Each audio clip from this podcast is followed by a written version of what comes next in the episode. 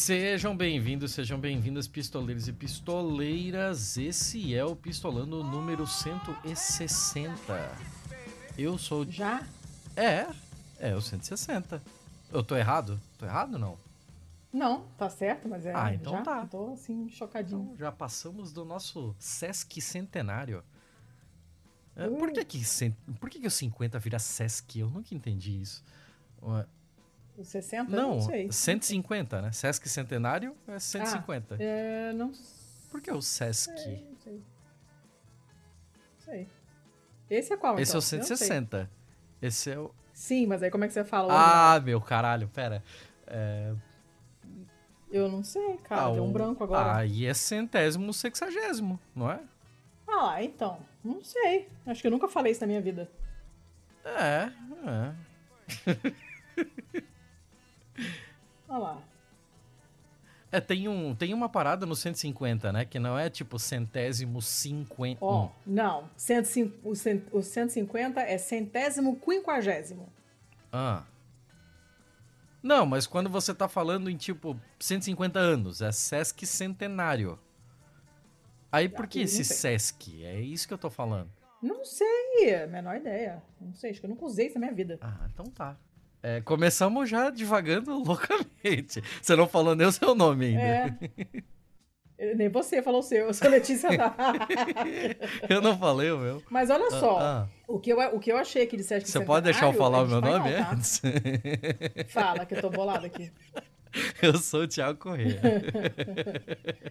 tá, eu já falei, eu sou a Letícia Dacker.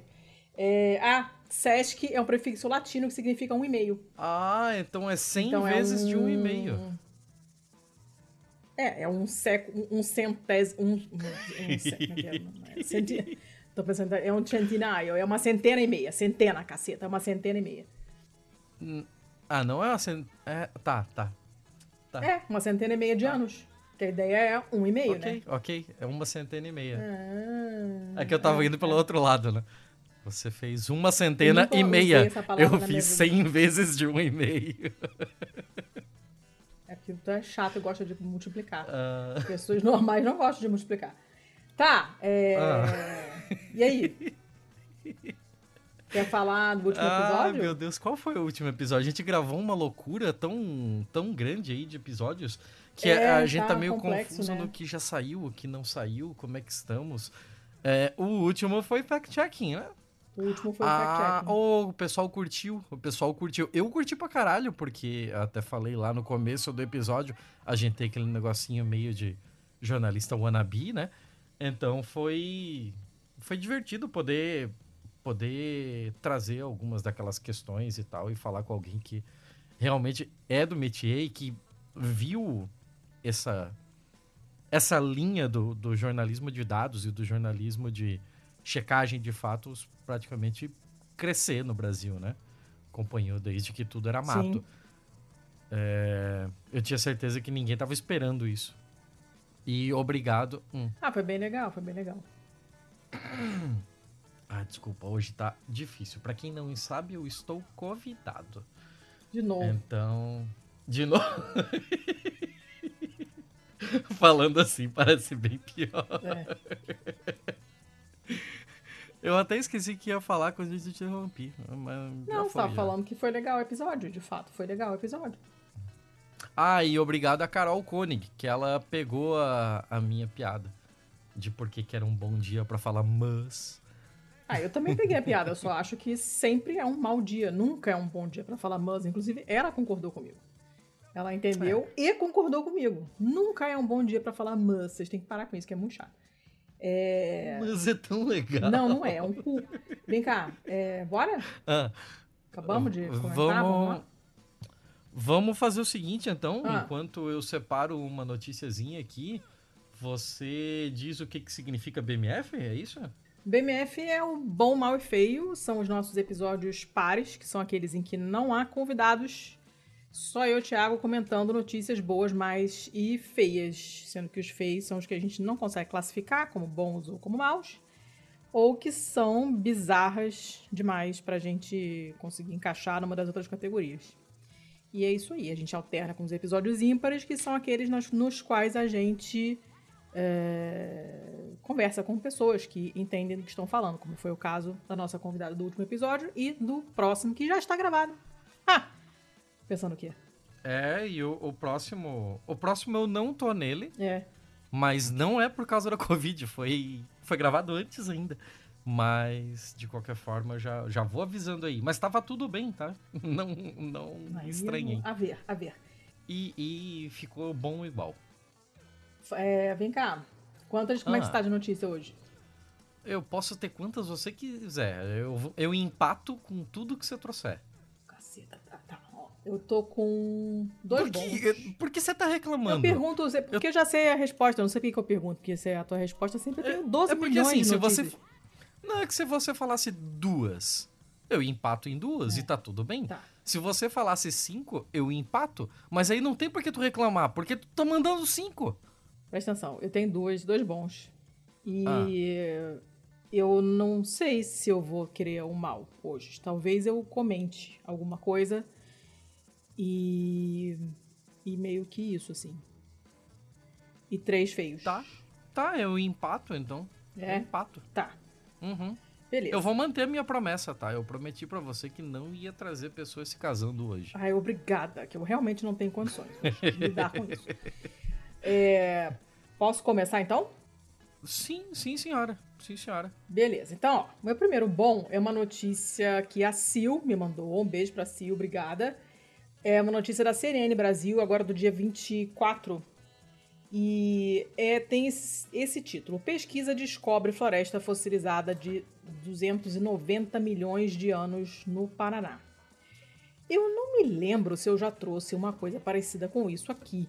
Eu me lembro de algo sobre floresta fossilizada, mas essa notícia é de agora, de junho. Você já trouxe algo assim e a gente já comentou e também era no Paraná, porque eu lembro que teve um ouvinte que entrou em contato conosco para te explicar qual era a região dos Campos Gerais no Paraná. Pois é, mas essa e é não por é isso do que eu lembro Gerais. dessa notícia.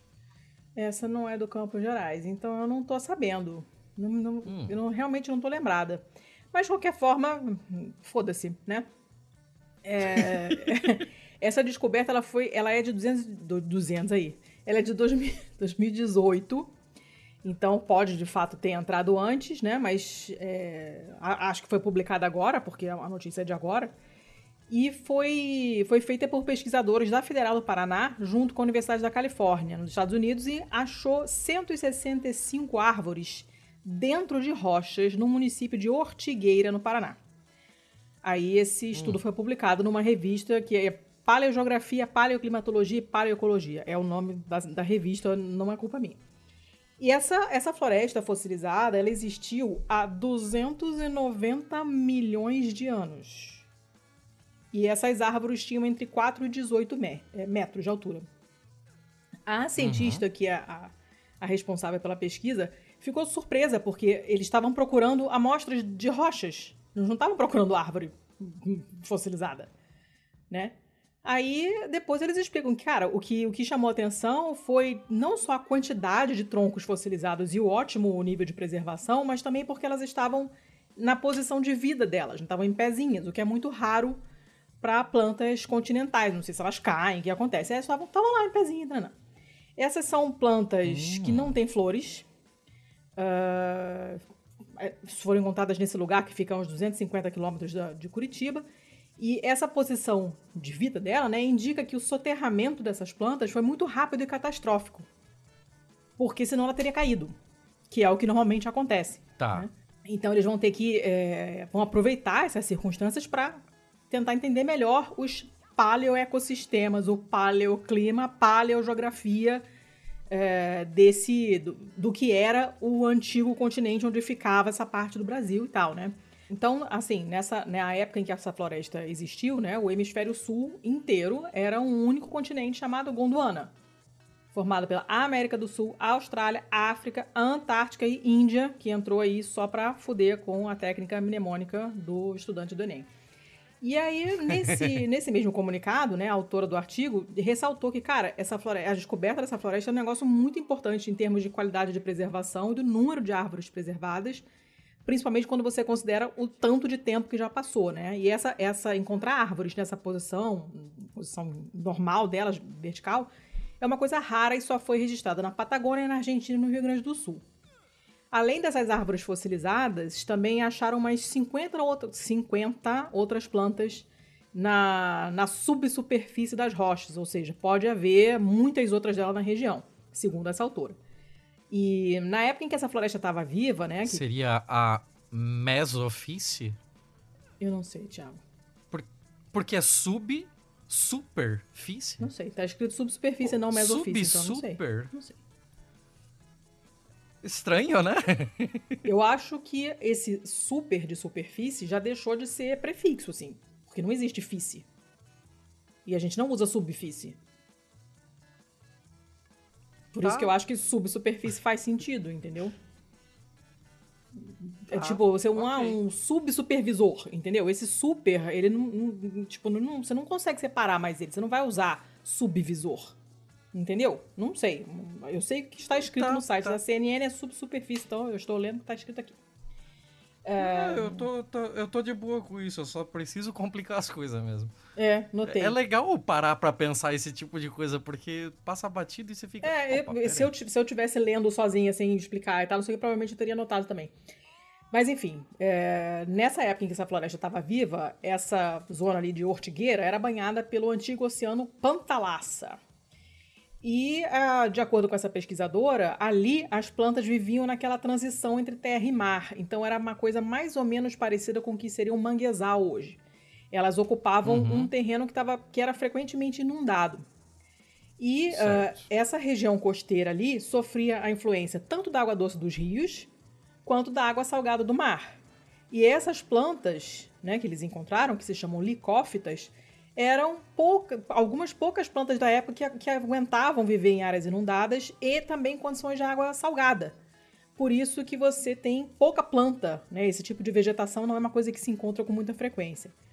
E o, o essa pessoa, né, esse cara que é, é, é uma mulher. Desculpa. De, de, acordo com essa. Que. Como é o nome dela, gente? Qual é o nome dela? Ela tem um. Ah, não, cara.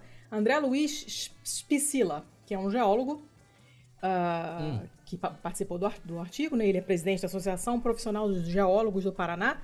É, ele disse que esse estudo traz uma compreensão melhor da evolução dos ecossistemas e dos climas terrestres, porque você, entendendo melhor os eventos do passado, você consegue fazer modelos de previsão para as mudanças atuais do clima ou para mudanças que ainda vão acontecer e a gente não está vendo nada disso ainda. Né? É, ele, ele fala também que esses sítios geológicos vem ganhando cada vez mais notoriedade, não só para quem estuda isso, não só para academia, mas também como locais de geoturismo. As pessoas. E é uma coisa boa de um certo ponto de vista, porque as pessoas visitando, principalmente se tiver alguém explicando, se tiver uma estrutura para mostrar como é importante e tal, as pessoas de repente conseguem entender uh, o nível de diversidade e, e, o tamanho do patrimônio geológico de um determinado local e talvez ajudar a preservar as coisas também, né? Então é um, é, uhum. um, é um artigo bacana, assim, que eles escreveram e tal. É, as imagens de você olhando, a gente que não é da, da área, né? A gente olha e fala, nossa, que pedra, que formato engraçado. Você não vai pensar que ali tinha uma árvore, né? Porque a gente tem a ideia de árvore na cabeça, né? E ali você só vê um pedaço, o tronco, todo cagado, tudo irregular, brotando, assim, da, da, da pedra. Então você só acha que é uma formação esquisita, né? Mas depois que você entende então, era, que é uma árvore. Ah, era isso que eu ia te perguntar, inclusive. Tipo, ele é o tipo de. Ele é o que a gente tem na cabeça com uma árvore? Troncão, galhos, folhas. Não tal? sei, a gente só vê o, o troncão. Não, não, sei se o resto é frágil demais e, de, e, não sobrou nada, eu não sei. Foi o suficiente para eles identificarem que tipo de planta é, o que já é bastante coisa, né? E a, ah, gente tá. sabe que são árvores que não têm flores. Tá. É, é, porque tem uma parte que você falou ali que não tinha flores, então eu pensei que tinha sobrado alguma coisa de galhos e dava para ter essa. Não, eu não, eu acho que não necessariamente. Eu acho que se eles, pelo, pelo que ficou, eles conseguirem identificar, eles já sabem, ó, isso aqui é, tem toda a estrutura de uma helicóptera e helicóptero não dá flor. Ponto. Ah, então né? tá. Não sei. Então tá. Mas o que é bacana é que é, uma, é, é que é raro você encontrar elas em pezinho assim, né? Então, uhum. deve render bastante estudo. É o tipo de coisa que quando aparece, o pessoal deve ficar babando, né? Saindo assim, ah, baba do lado. Vamos lá explorar, vamos lá estudar. Porque é... E você falou ali que eles não estavam procurando esse tipo de coisa, tipo, é, não era então uma pesquisa arqueológica. Era um estudo geológico para, sei lá, uma obra, alguma coisa assim? Então, de qualquer forma, isso não é arqueologia, porque não tem nada de humano aqui, né? Isso aqui é de, é de paleo, é, paleogeografia. Paleo, isso, isso. Eles estavam é, procurando pedra. Estavam lá procurando umas pedrinhas. Mas vamos colher umas amostras de pedra. Aí olharam para cima, ó, oh, uma árvore. em pé. Então tá, né? Oh, que legal. Como é que é o nome da cidade, meu? É... Ortigueira. Ortigueira? É. Chique esse caralho. Sei lá. Nossa, ok. É. é. meio do caminho entre Maringá e Ponta Grossa. Hum é possível que aqui já seja a região dos Campos Gerais mesmo. Eu não sei, eu não sei porque eu não entendo nada disso, mas eu achei. Ah, okay. Eu não me lembro. Eu me lembro que de ter falado alguma coisa assim há um tempo, mas eu não me lembro dos detalhes, já esqueci tudo. Então, se eu estiver falando tudo de novo, dane-se, a notícia era essa. Acabei. Perto de uma, uma cidade com um grande nome aqui chamado Borrasópolis. Ai, se foder. Puta que pariu, hein? Tá de parabéns aí. Um abraço pros nossos ouvintes em Borrasópolis. Não sei se eu quero ter ouvinte em Borrasópolis, não. não desdenha a pessoa de Borrasópolis. Desdenha ela nem sempre. Lá, ela não, ela não tem culpa. Não, não tem, mas continua sendo nome horrível. Ah, louco isso aí, louco isso aí. É, eu posso continuar na pira de, de ciência, de, de coisa no Brasil e incrementar com bichinhos, que tal? Vai. Posso? Manda ver. Então lá vou eu. Notícia do UOL, publicada em 29 de 4 desse ano, de 2022. Na madrugada de. Na, magru, ah, na madrugada de terça-feira, 26, hum. nasce em Alagoas o primeiro filhote de peixe-boi fora do habitat natural. Oh! Sério? O, prim o primeiro que do, do, Brasil, do mundo, do hemisfério? Do... do Brasil e do mundo. Sério que nunca tinha nascido em cativeiro? Nunca havia nascido. Não, tem que diferenciar cativeiro de habitat natural. Ah. Ele já nasceu em cativeiro, ah. mas com o cativeiro sendo no habitat natural, né? Ah. Aqui ele nasceu em Alagoas. Fora do, do seu habitat, né? O peixe-boi não é endêmico daquela região, hum. pelo que eu entendi. É, na área de proteção ambiental da Costa dos Corais, localizada em Alagoas e vinculada ao ICMBio. Trata-se da pequena Flori, um bebê peixe-boi que nasceu medindo 95 centímetros oh, e pesando 12 quilos. É um animal abaixo do tamanho médio de um filhote de peixe-boi marinho e por isso estamos observando com bastante cuidado o comportamento delas. A mãe também é uma mãe de primeira viagem, então estamos revezando equipes 24 horas para monitoramento. E segundo ela, ela que eu digo, a pesquisadora, não a mãe do bichinho. uh, legal que é segundo ela, mas em nenhum momento anterior foi citado o nome da pesquisadora. Então, parabéns aí, UOL. Uh, mas segundo ela, sendo ela um sujeito oculto, é, o vínculo entre mãe e filha agora é muito forte e ambas estão isoladas em um recinto, afastada de outros animais e estamos tentando interagir o mínimo possível. A gestação foi monitorada pela equipe do projeto Peixe Boi, que tem uma parceria com pesquisadores da Federal de Pernambuco. Aí pro, pro chefe da, da, da área de proteção ambiental da Costa dos Corais, que é a Roberta Carvalho, finalmente o nome dela, hum é, o nascimento acende uma esperança de repovoamento da espécie ameaçada de extinção. Significa esperança para equilíbrio ecológico e o desejo de que um dia os seres humanos compreendam o quanto ela é importante para o meio ambiente e para a vida de muitas pessoas, colaborando até mesmo com o desenvolvimento econômico da região. A Flori nasceu num recinto de aclimatação uhum. que simula o habitat natural, é, que é diferente das piscinas de cativeiro comuns a sua mãe, que chama. Se chama Patty. No caso é chama, porque ela não se chama, né? Ela, ela nunca chama. se chama. Ela, ela certamente não, não chama ninguém de Patty. A sua mãe, Patty, foi resgatada em 2014 no litoral norte de Alagoas. E o pai, Raimundo, já foi solto em novembro do ano passado. A Patty foi mantida pro, justamente para o acompanhamento da gravidez. Ah, que legal. É bem legal, bem legal. Vou te mandar a fotinha. Porque fotinha de bichinho bebê, eu sei que você não vai recusar, né? Não. Deixa eu ver a carinha dele. Ai, é um bebê, o pitico. Ele parece um. Olha, ele parece um míssil, ele a mãe, assim. Um... Ficaram né, relíquias da Segunda Guerra, mas enfim, ele é bebezinho. Pitico. É, desculpa pela foto, é a única que tinha na matéria. É, não, não vai dar pra fazer, melhor. Não vai dar pra ser capa, não. O pessoal vai achar que são dois cocôs, não, não sei. melhor, melhor não. Ah, mas que legal. Gostei, ó. Ótima notícia. Tomara que Aí. dê tudo certo. Sim, né? senhora. Né? Tá. Posso passar pro próximo? Sim. Mais bicho. comecei, comecei a curtir. Opa! Mais bicho. Ah. Esse, essa é uma matéria de hoje do Globo. Hoje. Frangos foram domesticados na Tailândia há 3.500 anos. E... Ah, então é notícia velha, né? Uh, esse, esse estudo foi, foi publicado hoje. E ele pode colocar fim a uma disputa de décadas entre os cientistas. Qual foi a primeira população humana a domesticar o frango? Porque tem é, é, ossos de galinha encontrados em mais de 600 sítios arqueológicos em 89 países. Então, tipo, todo mundo come hum. frango há muito tempo. Então, mas não se sabia, era meio que uma guerra para saber quem tinha domesticado antes. E aparentemente foi mesmo a, a, a Tailândia. E é engraçado, porque eles falam tá, assim. Mas que... assim, ah. é, todo lugar comia frango. Porque ave, ave migra aí, dessa porra tinha por tudo que era canto. Mas como é que você determina a domesticação? Calma aí, vamos, vamos, vamos ler? Ó, oh, tá. Vamos, vamos ler. Ok.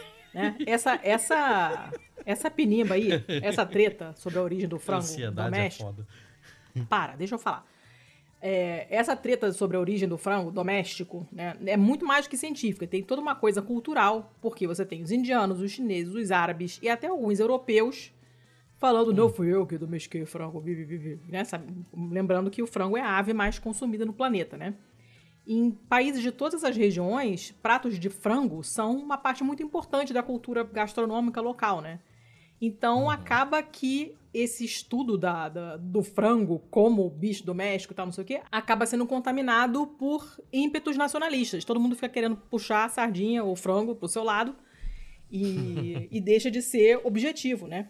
Mas essa pesquisa feita agora foi libera, liderada pelas universidades de Oxford e de Munique é a análise mais detalhada que já se fez sobre isso. Ela combina não só informação arqueológica, mas também sequenciamento de DNA das aves e registros escritos da presença e do uso desse bicho em lugares diferentes.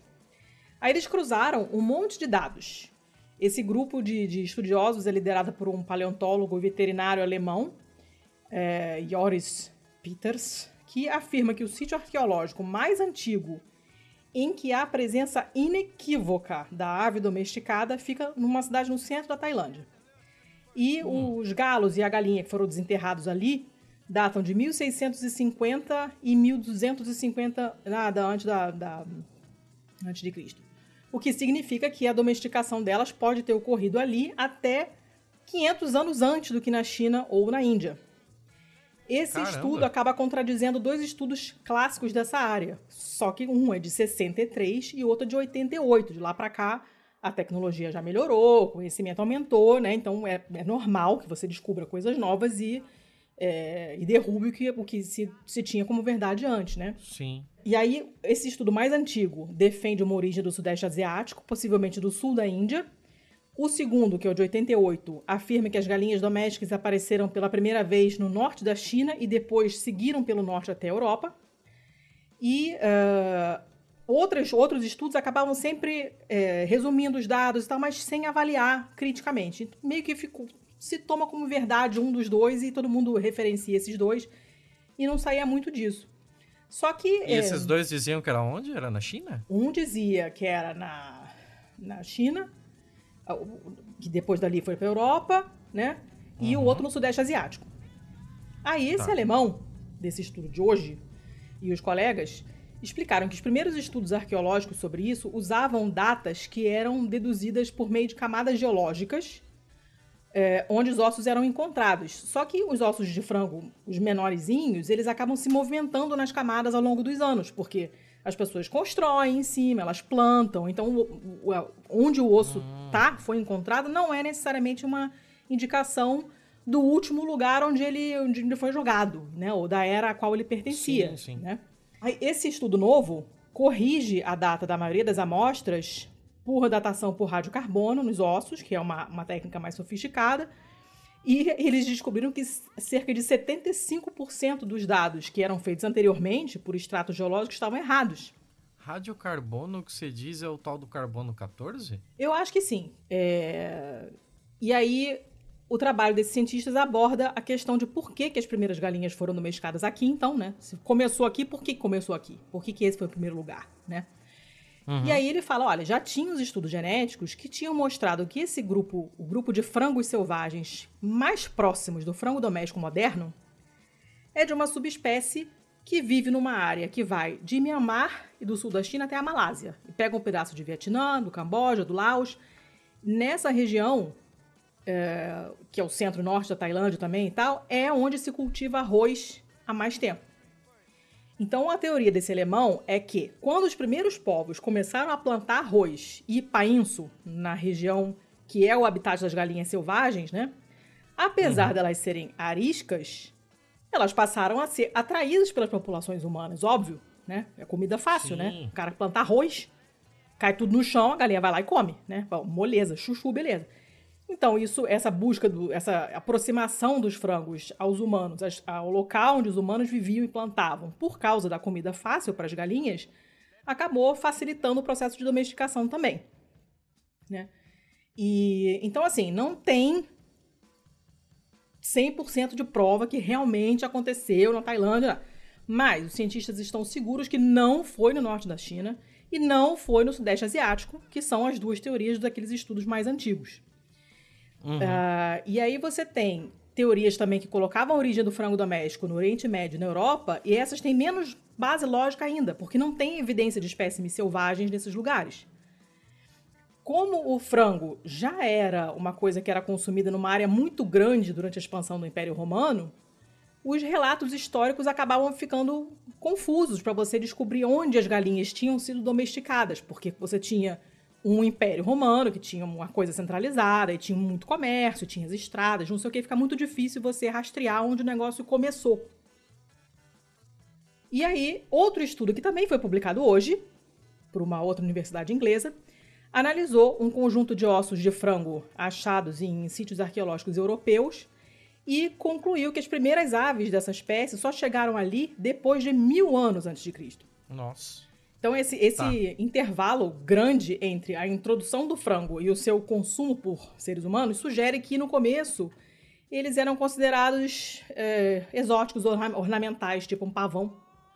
Né? E só depois de uhum. muitos séculos eles começaram a ser identificados como fonte de alimento. Que é o que aconteceu, por exemplo, com a batata.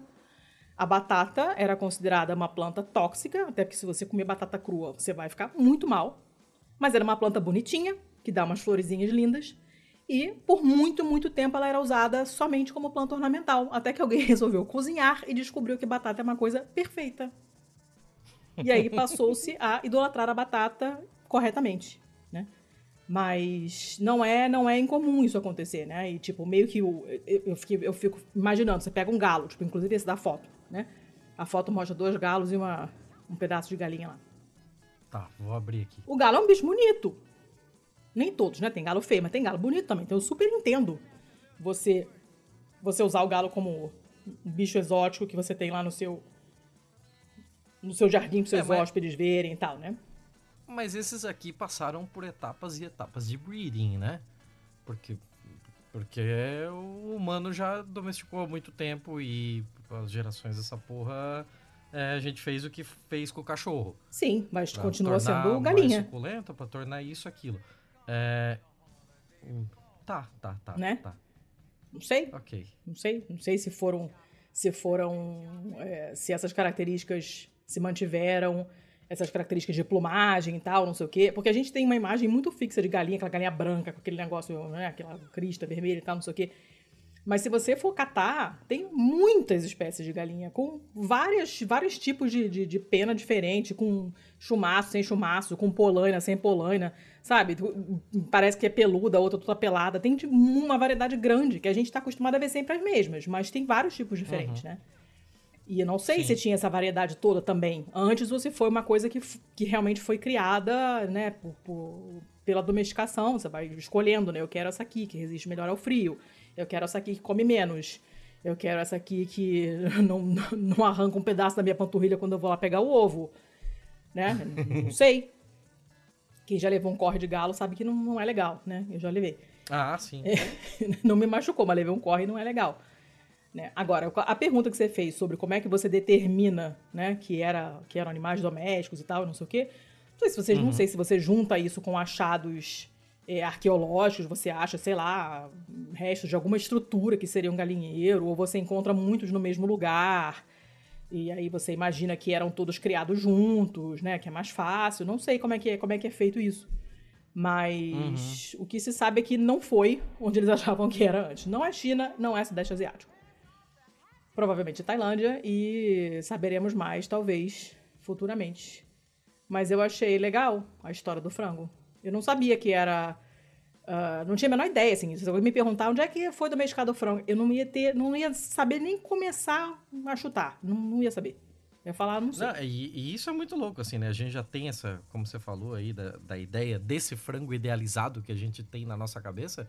Que assim, você consegue imaginar um frango na natureza tendo que montar o seu ninho para colocar os seus ovos? Tipo, pra mim é inconcebível, assim. Eu consigo pensar naqueles vários. Aquelas várias aves, aquele monte de passarinho que a gente já viu montando ninho e tal. Eu não consigo imaginar um frango montando um ninho como é que ele faz? Como é que ele escolhe qual o critério de onde montar esse ninho? De o que que ele usa pra criar esse ninho? Cara, a gente tá, a gente tem um um frango tão colonizado na nossa cabeça já que, que esse tipo de coisa pra mim já é impensável. É, é verdade. Eu não sei, não sei, não sei. Não sei. Ah, louco isso aí. É. Louco isso aí. Mas eu gostei do Ah, bichinho. bom, então com dois bichinhos. bonitinho, É, agora eu acabei os bichinhos. já teve é, palio, já tá bom, né? Po- Podemos ir pro futurinho um pouco agora, né? Vai, É, primeiro eu preciso da tua ajuda. fala. O que que é raspberry? Naquele Framboesa. monte de berry eu se... É framboesa, ok. Então, essa notícia é do Guardian Hum, de 1 de junho de 2022, recentezinha também, né? E a gente já viu aquele monte de é, máquinas de automatização de uma cacetada de coisas. Inclusive tem umas de maçã que são muito loucas, né? De colheita de maçã, hum. Que elas praticamente abrem uma rede em leque em volta da, do tronco da E macieira e ficam chacoalhando, É, né? tem várias, tem várias muito colheitas que são feitas assim, chacoalhando. Várias. é, tem, tem várias delas, depende muito de, de qual é o tipo da fruta, né? E de o quão delicada ela é. E sempre foi essa a principal dificuldade, né? Tanto é que é, é o que foi colocado aqui na, no título da reportagem. É, o primeiro robô de colheita de framboesa do mundo Hum, é, quebra a noz mais, mais dura, né? Tipo, ah, é, passa pelo maior dos desafios, que são as frutas macias. Como é que você sim. vai conseguir automatizar a colheita de algo tão delicado, né? Que qualquer coisinha vai, vai amassar, vai magoar, vai estragar, vai, vai inutilizar aquele alimento, né? E desenvolvido na Inglaterra, os frutos da colheitadeira automatizada com toque delicado estão agora em um supermercado perto de você. Hum. O robô do tipo Kraken foi Oh, desenvolvido pela Fieldworld Robotics é, e pode colher até um quilo de framboesas por hora. Hum. O que, pensando assim, eu acho que eu não faço melhor do que ele. É, eu Não sei. provavelmente também não. É, as frutas colhidas, pelo que acredita ser o primeiro robô de colheita de framboesa do mundo em operação comercial, já estão à venda nos supermercados britânicos, né? É, os dois robôs foram, foram desenvolvidos numa parceria com a Universidade de. Eu, eu sempre. Eu sempre fico confuso. Se é Plymouth. Plymouth. Plymouth. Plymouth. Plymouth. Isso aí, a Aham. universidade, isso aí.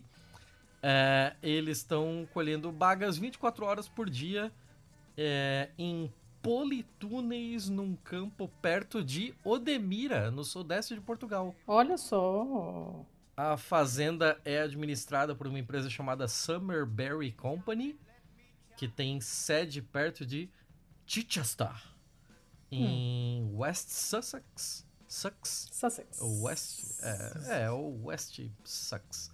É, e é fornecedora da, da líder de supermercados britânicos, incluindo a MS, Ocado, Tesco e Hum. todas essas que eu nunca ouvi falar, porque foda-se. É, os robôs estão sendo usados em meio à escassez de trabalhadores sazonais em toda a Europa.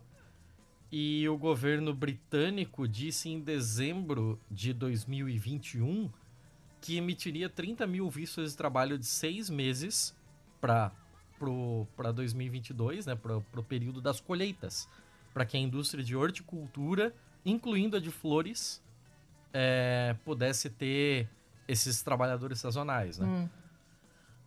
E só que o órgão comercial é, achou 30 mil não suficiente. Eles queriam pelo menos 10 mil a mais. Hum.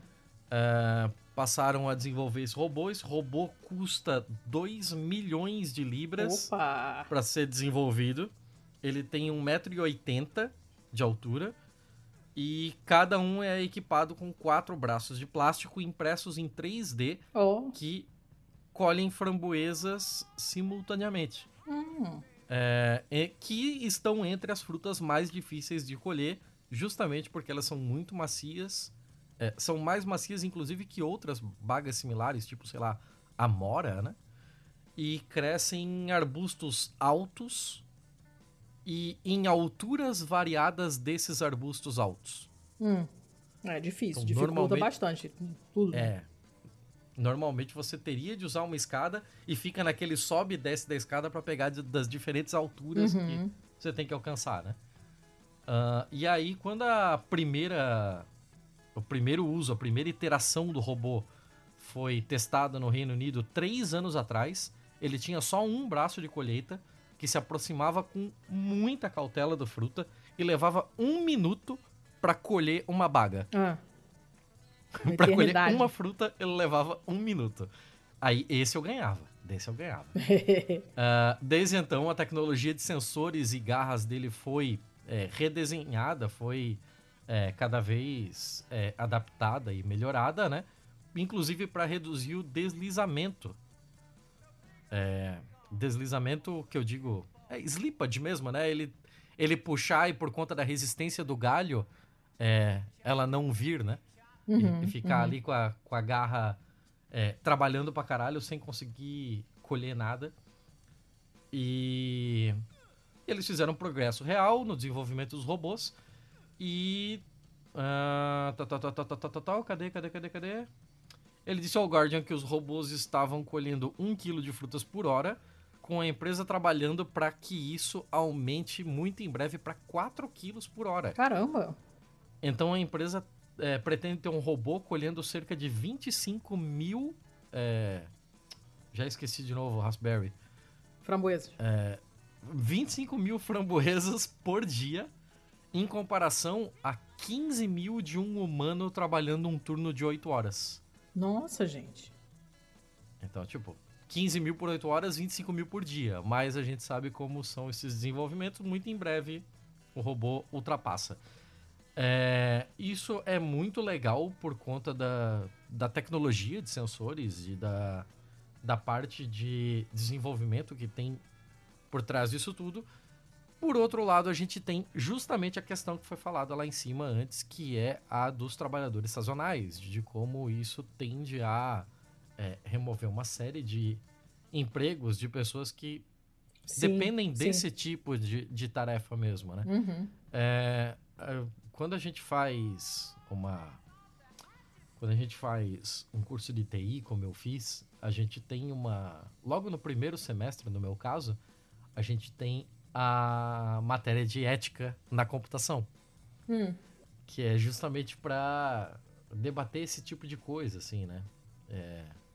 Minto, ética na computação foi no meu último semestre. Ups. É... então, depois que você já aprendeu a ser um cretino, né? Aí, lá no último semestre, eles... Oh, não, peraí. Lembra de usar isso aqui pro bem. É... então, a gente leva algumas dessas coisas, assim, e esse é um ponto que sempre é trazido, né? De como o desenvolvimento acaba por remover uma série de, de trabalhos formais que era feito por pessoas e pipipi, popopó. A gente viu isso com toda a indústria metalúrgica, automobilística, uhum. uh, de maquinário pesado, onde a automação entrou, até porque tinha um, um risco muito alto, né? Pô, você pega uma siderúrgica. A siderúrgica é uma fábrica de fazer mamãe chorar, né? Porque era acidente de trabalho pra caralho, era uma série de riscos de saúde envolvidos. E agora você tem toda uma tecnologia que pode fazer o pesado do trabalho. E que esse tipo de trabalho acaba sendo acaba sendo compensado porque para cada para cada postos de trabalho que você remove com aquela tecnologia, você está criando postos de trabalho do outro lado com, sei lá, desenvolvedores de software, com engenheiros disso, com é, analistas daquilo, pipipi, popopó. Mas a gente sabe que não são as pessoas de uma ponta que estão cobrindo os empregos Exato. da outra. E esse é o maior dos problemas e o maior dos perigos. É, a gente sempre traz isso e a gente precisa continuar trazendo de alertar uh, não sobre os perigos da tecnologia. A gente precisa usar a tecnologia para fazer as coisas de modo mais eficiente, mais é, amigável ecologicamente, né? Mais é, de uma forma mais interessante não só para nós, mas também para o planeta e porque a gente quer que seja esse planeta. A ideia numa sociedade é, numa sociedade ideal, a gente estaria usando essas máquinas para ter cada vez mais tempo de ócio e de diversão e de poder nos desenvolver enquanto pessoas e passar tempo com as nossas famílias e poder ser feliz e só não apenas existir. Mas a gente sabe para que lado o capitalismo nos leva. Então, assim, é uma notícia tão boa que me deixou tão bolado mas eu achei que era muito interessante para trazer para cá, justamente pelo desafio que são as framboesas, lembrei. então, sei lá, tá aí. É uma matéria típica do Guardian, então ela não é pequena, mas também não é grande. Leiam, e aí vocês me dizem o que, que vocês acham disso tudo. Eu, eu ia falar duas coisas. Primeiro, eu ia recomendar o podcast Tech Won't Save Us, em que um cara chamado Paris Marx faz altas reflexões, entrevista uma galera, inclusive a Sabrina já esteve lá. E per... Paris Marx. Paris de Paris sim, mesmo? Sim. Ah. Paris Marx. Eu pensei que era Perry. Não, Paris mesmo. E ele. Uh, e ele a, a, parada é exatamente essa: tech won't save us. Tipo, não é a tecnologia que vai nos salvar, porque você pode aplicar a tecnologia para o mal, que é o que inclusive acontece em geral, né? Então não adianta só você achar que vai ser um aplicativo que vai mudar tudo, porque não é. E ele discute não só essa coisa de automação, mas também essa gig economy, essa, essa economia de aplicativo, aquelas coisas todas que a gente já falou, mas tem, tem umas, uns insights assim bem ah, bons. essa, essa tá condenada, essa daí não tem chance não. É, super recomendo, é, é um podcast muito bom, ele é muito legal. Uh, e outra coisa que eu ia falar é que eu. Ah, porra, tem tempo já que eu, não, que eu não pego esse cliente, mas eu tinha um cliente que me dava muito trabalho. É, não no sentido que dava trabalho para traduzir, mas que ele me passava muitas coisas para fazer, para traduzir, né? E... Eu tinha entendido pelo outro é, lado também. Na hora que eu falei, vi que falei errado. E, e ele era um cliente que era especializado em embalagem para fruta. E, hum. e através desse cliente, de tanto traduzir as coisas novas, as novas embalagens, então novidade no mundo das frutas do, de bosque, das frutas selvagens, dos bears. É, novidade no mundo pêssego, entendeu? Aí aparecia lá, porra, última moda na embalagem para pêssego. Era nesse nível, né?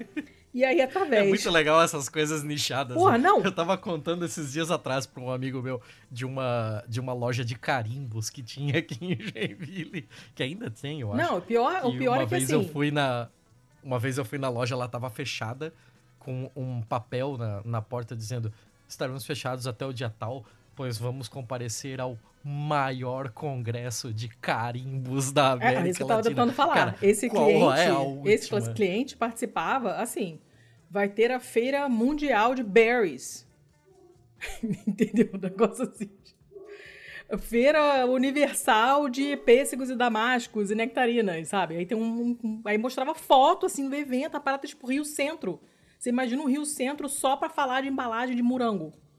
sabe? Tipo, convenção Ah, mundial mas do era de morango em geral e aí tinha embalagens lá no meio, ou não? Tinha de morangos em geral, aí era pra produção de morango e eles iam lá pra lá, e tinha o de embalagem também.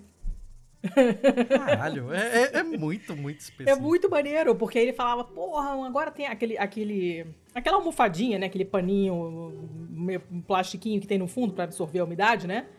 Aquilo é altíssima tecnologia, cara. E aí toda hora aparece uma novidade. Plastiquinho. Eu não sei que plastiquinho. Sabe quando você que compra tá falando. frango na bandeja? Peito de frango na bandeja. Aí embaixo do frango não tem um negocinho absorvente? Ah, eu sei do que você tá falando porque eu vi aí em Portugal. Eu nunca vi isso aqui em Joinville. Não é possível que o Em Joinville, Joinville não não tem bandeja tem. de... Não, Joinville tem bandeja de frango, mas não tem nada embaixo da bandeja de Você frango. O frango está daí. direto no isopor. Joinville é muito errada, sai daí, garoto, sai daí. É, essa, esse negocinho, esse absorventezinho, às vezes, dependendo da, é, do, do- do- de quem comercia, tem no fundo desse negócio das frutas também, né? Mas aí tem uns que são assim, ah, para preservar a umidade, não sei o quê, e o nível de oxigênio, e paredes antimicrobianas, é, altíssima tecnologia, a gente não sabe, mas tem. E assim, não necessariamente é a embalagem que chega pra gente no supermercado, mas você, às vezes é a embalagem maior, que tem as várias caixinhas, né? Que é, é- essa embalagem maior é que tem a, muita tecnologia, porque é ela que vai é, sofrer mais no transporte, né? Então ela, de- por fora de todas as outras, ela dá uma segurada, né? Porque esse tipo de, Uhum. de produto é muito, muito, muito frágil, você tem uma perda enorme no transporte, né? O morango chega todo fudido, todo machucado, porque é uma fruta que Sim. se você olhar pra ela muito de lado assim, ela já fica amassada, né? Então, Eu conheço gente assim também. é, é. E, e aí era legal isso, assim, meu vocabulário pra esse tipo de coisa se expa- expandiu bastante naquela época. Todas as partes da caixa, a tampa, aquela parte que é uma dobradiçazinha lá e não sei o que, olha, o vocabulário ficou chuchu. Mas era isso. Escuta, acabaram seus, seus, seus bons então, né? Acabou, acabou o bom. Tá. Acabou o bom. Vamos passar pro feio, depois eu vou voltar pro mal? Quantos mal você tem? Eu empato com você. Eu tenho um só. Ih, tá. Ok, ok. Eu- Eu tô sentindo pela tensão do seu. da sua voz que o mal de hoje é pesadíssimo. Sim. Então, ok, eu, eu vou ficar em um só também. Ótimo. Então. Então vamos pular pro feio. Eu tenho três. Curtinhos. Tá, você quer começar? Quero. É, vou começar por uma do UOL, agora do dia 30 de junho. Quem me mandou foi o Julian. Beijo, Julian. Ah, e a matéria é assim: Criei calcinhas para trans ao ver mulher morrer por não ir ao banheiro. Você fica, o quê? Ah? É, pois é, confuso, né? Mas aí você tem essa, essa mulher chamada Silvana da Silva, que trabalhou muitos anos no banco de sangue de um hospital de São Paulo. Ela acabou largando o emprego dela é, nesse, nesse banco de sangue de hospital para vender calcinha, embora ela não soubesse costurar.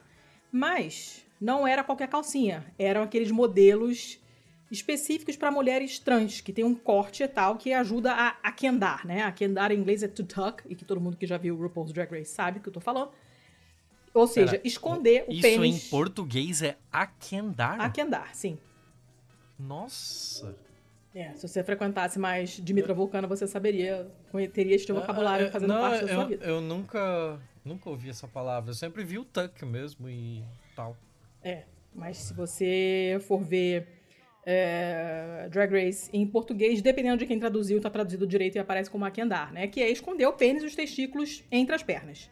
E aí você puxa para trás, né? E tem, a calcinha tem que ser de um certo tipo, de, feita de uma certa maneira, cortada de uma certa maneira, para poder segurar aquilo e não ficar aparecendo aquele volume, né? I am a super queen. The look and feel of real. Trinity the Top. For the perfect tuck, you'll need some spray adhesive. Give a little spritz to both your foot and back. Put some tissue paper there just blow your derriere with your junk pulled distinctly to your crack. Sorry, Mom. Some clear vinyl tape should do quite nicely to give that meaty tuck a helping hand. At least three strips is wise, depending on your size, from Chiquito to El Chalupa Grand. See, that's Spanish. Now go and get your sturdy tuck and panties. the ones that look like hell and smell much worse. Get those straps around your thighs as you pull them to the sky. Still, your tuck so tight it makes you want to curse. Mother! Spray to hide the razor burning welts, and your perfect tuck is finally in the groove. You can dance and you can stun, but it's gonna take a ton of industrial strength cleanser to remove. Uh, it's just a tip to save you, to hide what God done gave you. The perfect tuck to keep your junk away. I can't sing, but you get the point. Go tuck yourself. E a, essa empresa que, que vende as calcinhas, que se chama Trux, né? E é legal porque é T-R-U-C-S-S, Trux. Nasceu depois que a Silvana percebeu um número muito alto de mulheres. Olha só o nível, tá? Ela percebeu um número alto de mulheres trans sendo submetidas a cirurgias renais. Ela falou, gente, mas o que, que é isso? Por que, por que, que toda hora aparece mulher tanto Caramba, que associação doida. Aí ela ficou curiosa, foi conversar com os pacientes, com os médicos, com os enfermeiros e ficou sabendo que isso acontecia porque essas mulheres passavam muito tempo segurando a urina. Bah. Por quê? Dá trabalho para você aquendar. Elas puxam o pênis para trás, usam uma fita adesiva para segurar. E como dá trabalho e tal, não sei o que, você tem que depois você tem que ter um, um, um espaço, uma fita nova para você botar de novo para um lugar depois que você tira o pênis para urinar. E elas acabavam não indo ao banheiro. E, uh, e isso, obviamente, é péssimo para a saúde. Jamais segurem o xixi, gente. Jamais, tá? Jamais segurem o xixi. Uh, eu, eu sou adepta do xixi preventivo. Toda vez que eu estou fora de casa e tenho um banheiro que não é asqueroso, eu faço xixi. Mesmo que eu não esteja com vontade. Porque você não sabe quando vai dar vontade de fazer, você não vai ter onde fazer. Principalmente se você for mulher. Então, faça, seja você também Sim. adepta do xixi preventivo. Enfim, uma dessas mulheres é, morreu na frente dela quando ela estava trabalhando no hospital. Ela estava na fila do transplante de rim, ela fazia hemodiálise, ou seja, já era toda fodida dos rins. Ela falou, cara, não é possível uma pessoa morrer porque ela não consegue ir ao banheiro. E aí ela saiu e criou esse modelo, esse modelo não, mais de 10 modelos de calcinha, conjunto de calcinha sutiã, moda praia, biquíni, maiô, tudo com muitas variações de tamanho, que é muito bacana.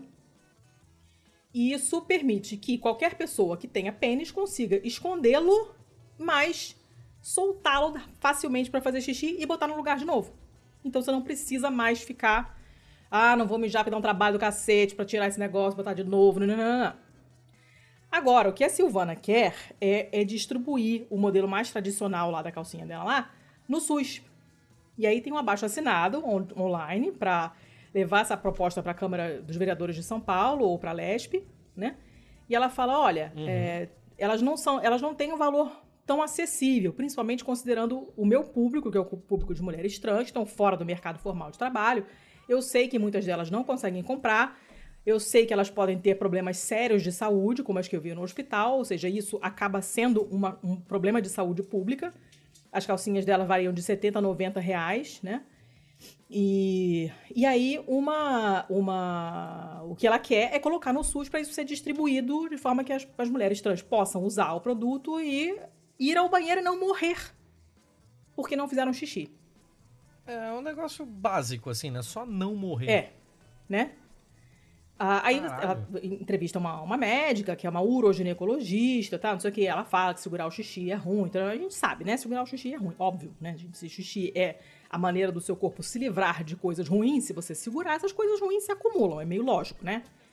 Então, é, é óbvio que não é pra segurar o xixi, né? Quando, quando ela começou a, a funcionar, essa empresa dela, Trux, lá, né? Ela vendia pelo, só pelo WhatsApp.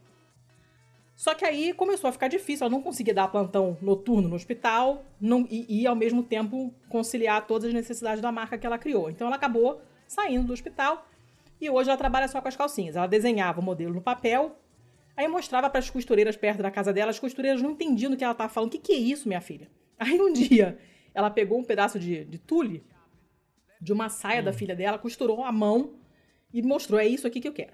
Né? Todas as peças da Trux têm, mais, têm o mesmo modelo. Tem um suporte interno para colocar o pênis e os testículos, que ela chama de funil. Essa parte depois é puxada para trás e é presa com um fecho, que é tipo aquele colchete de sutiã. Né? É a mesma, na verdade, você aquenda exatamente como você faz com a fita. Só que como a calcinha tem fecho, você consegue abrir o fecho, fez xixi, botou de novo no lugar, fechou, acabou, resolveu. Né? Sem aquela complicação toda para você usar a fita de novo depois. Né? Só que no começo, é, ela tinha que mentir, porque a maioria das costureiras que ela conhecia eram evangélicas. Senhoras mais velhas, evangélicas, ela não tinha coragem de falar para que que era. Né? Então ela falava, não, é, é roupinha de cachorro. E quando ela contava, monta- a- corta- contava a verdade, elas acabavam desistindo. Então ela, tipo, ela tinha que trocar de costureira toda semana. Porque quando elas Caralho. entendiam que era um produto LGBT, elas falavam, ah, não posso mais pegar seu serviço, você vai pro inferno, não sei mais o quê. Ah, vai tomar no Vai cu. tomar no cu. Aí em 2019, ela conheceu a Renata, que é uma costureira, que acabou virando a parceira dela. E elas conseguiram melhorar os moldes, né? Porque lembrando que a Silvana não é costureira. Né? Então ela falava, eu quero isso aqui, desenhava, mas quem fazia o molde mesmo eram as costureiras, né? E, e a Renata é costureira, então ajudou ela a melhorar os moldes e acabou desenvolvendo todos os modelos que são vendidos hoje nesse site. Né? E ela pagava, ela falou, eu pagava 100 reais para os amigos da minha filha virem aqui em casa para provar as calcinhas e me deixar ver, para fazer os ajustes, né? Porque tinha que ser, né? tinha que ter o, o modelo, né?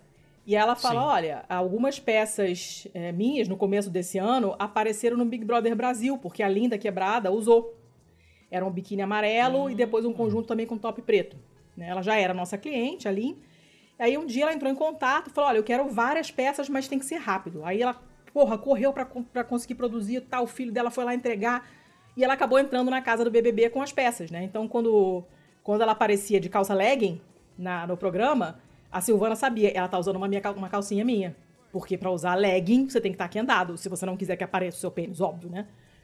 É, E no final das contas, a exposição na televisão não impactou nas vendas, porque por contrato, a Linda Quebrada, as pessoas que estão lá não conseguem divulgar as marcas durante a participação no programa, né?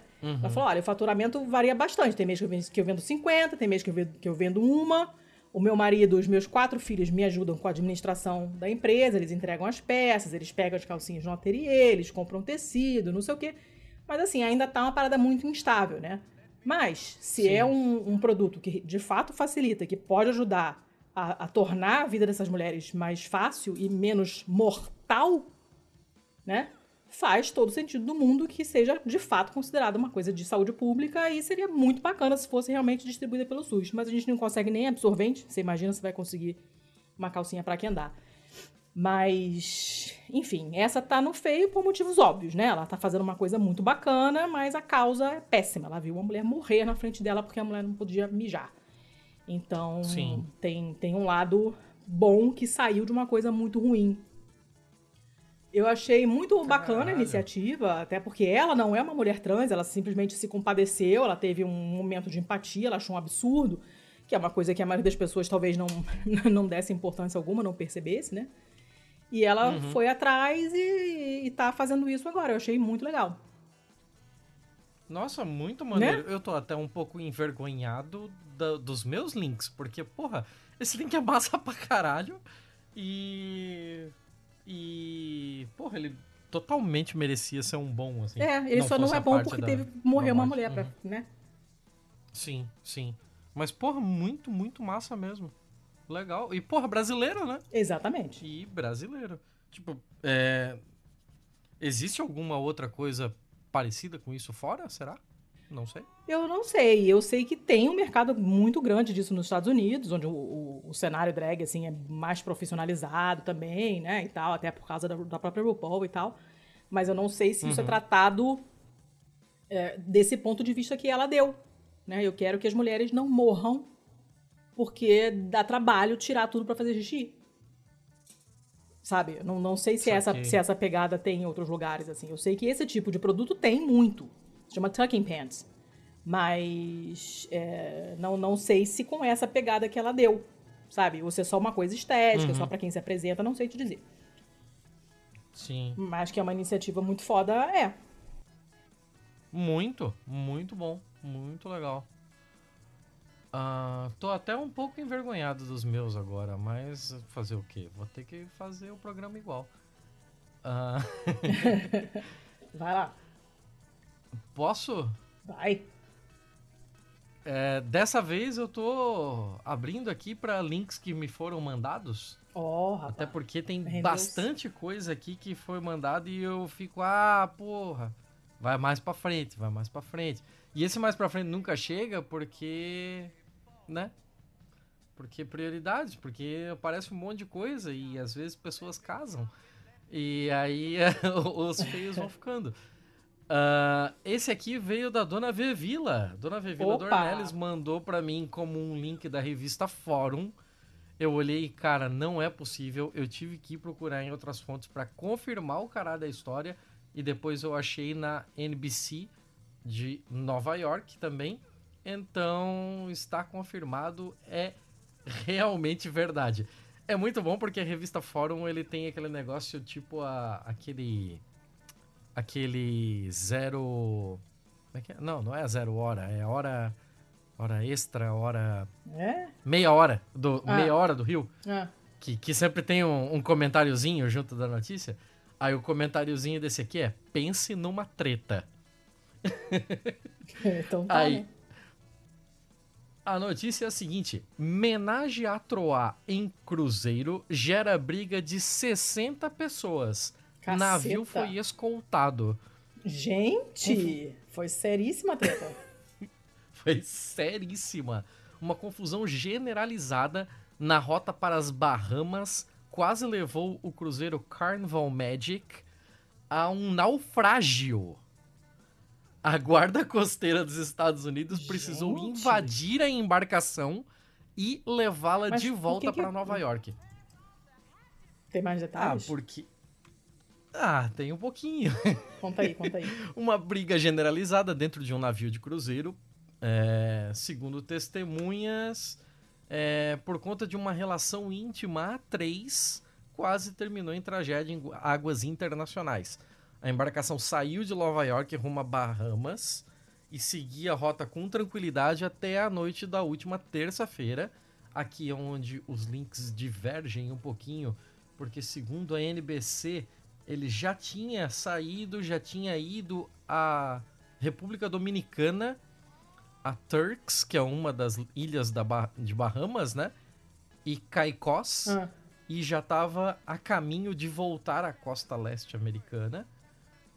E seguia com tranquilidade quando um dos ocupantes descobriu que a pessoa com quem ele se relacionava estava participando de um homenagem com outro casal.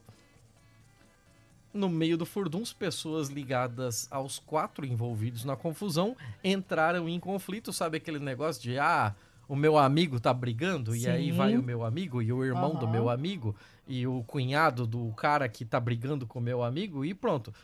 Virou 60 passageiros brigando é, que se esbofetearam em várias dependências do navio, criando um verdadeiro mas, caos a bordo. gente, As equipes de segurança da companhia marítima que atuam nos cruzeiros não foram capazes de conter os ânimos e o capitão do transatlântico precisou acionar a guarda costeira americana. gente, mas que coisa...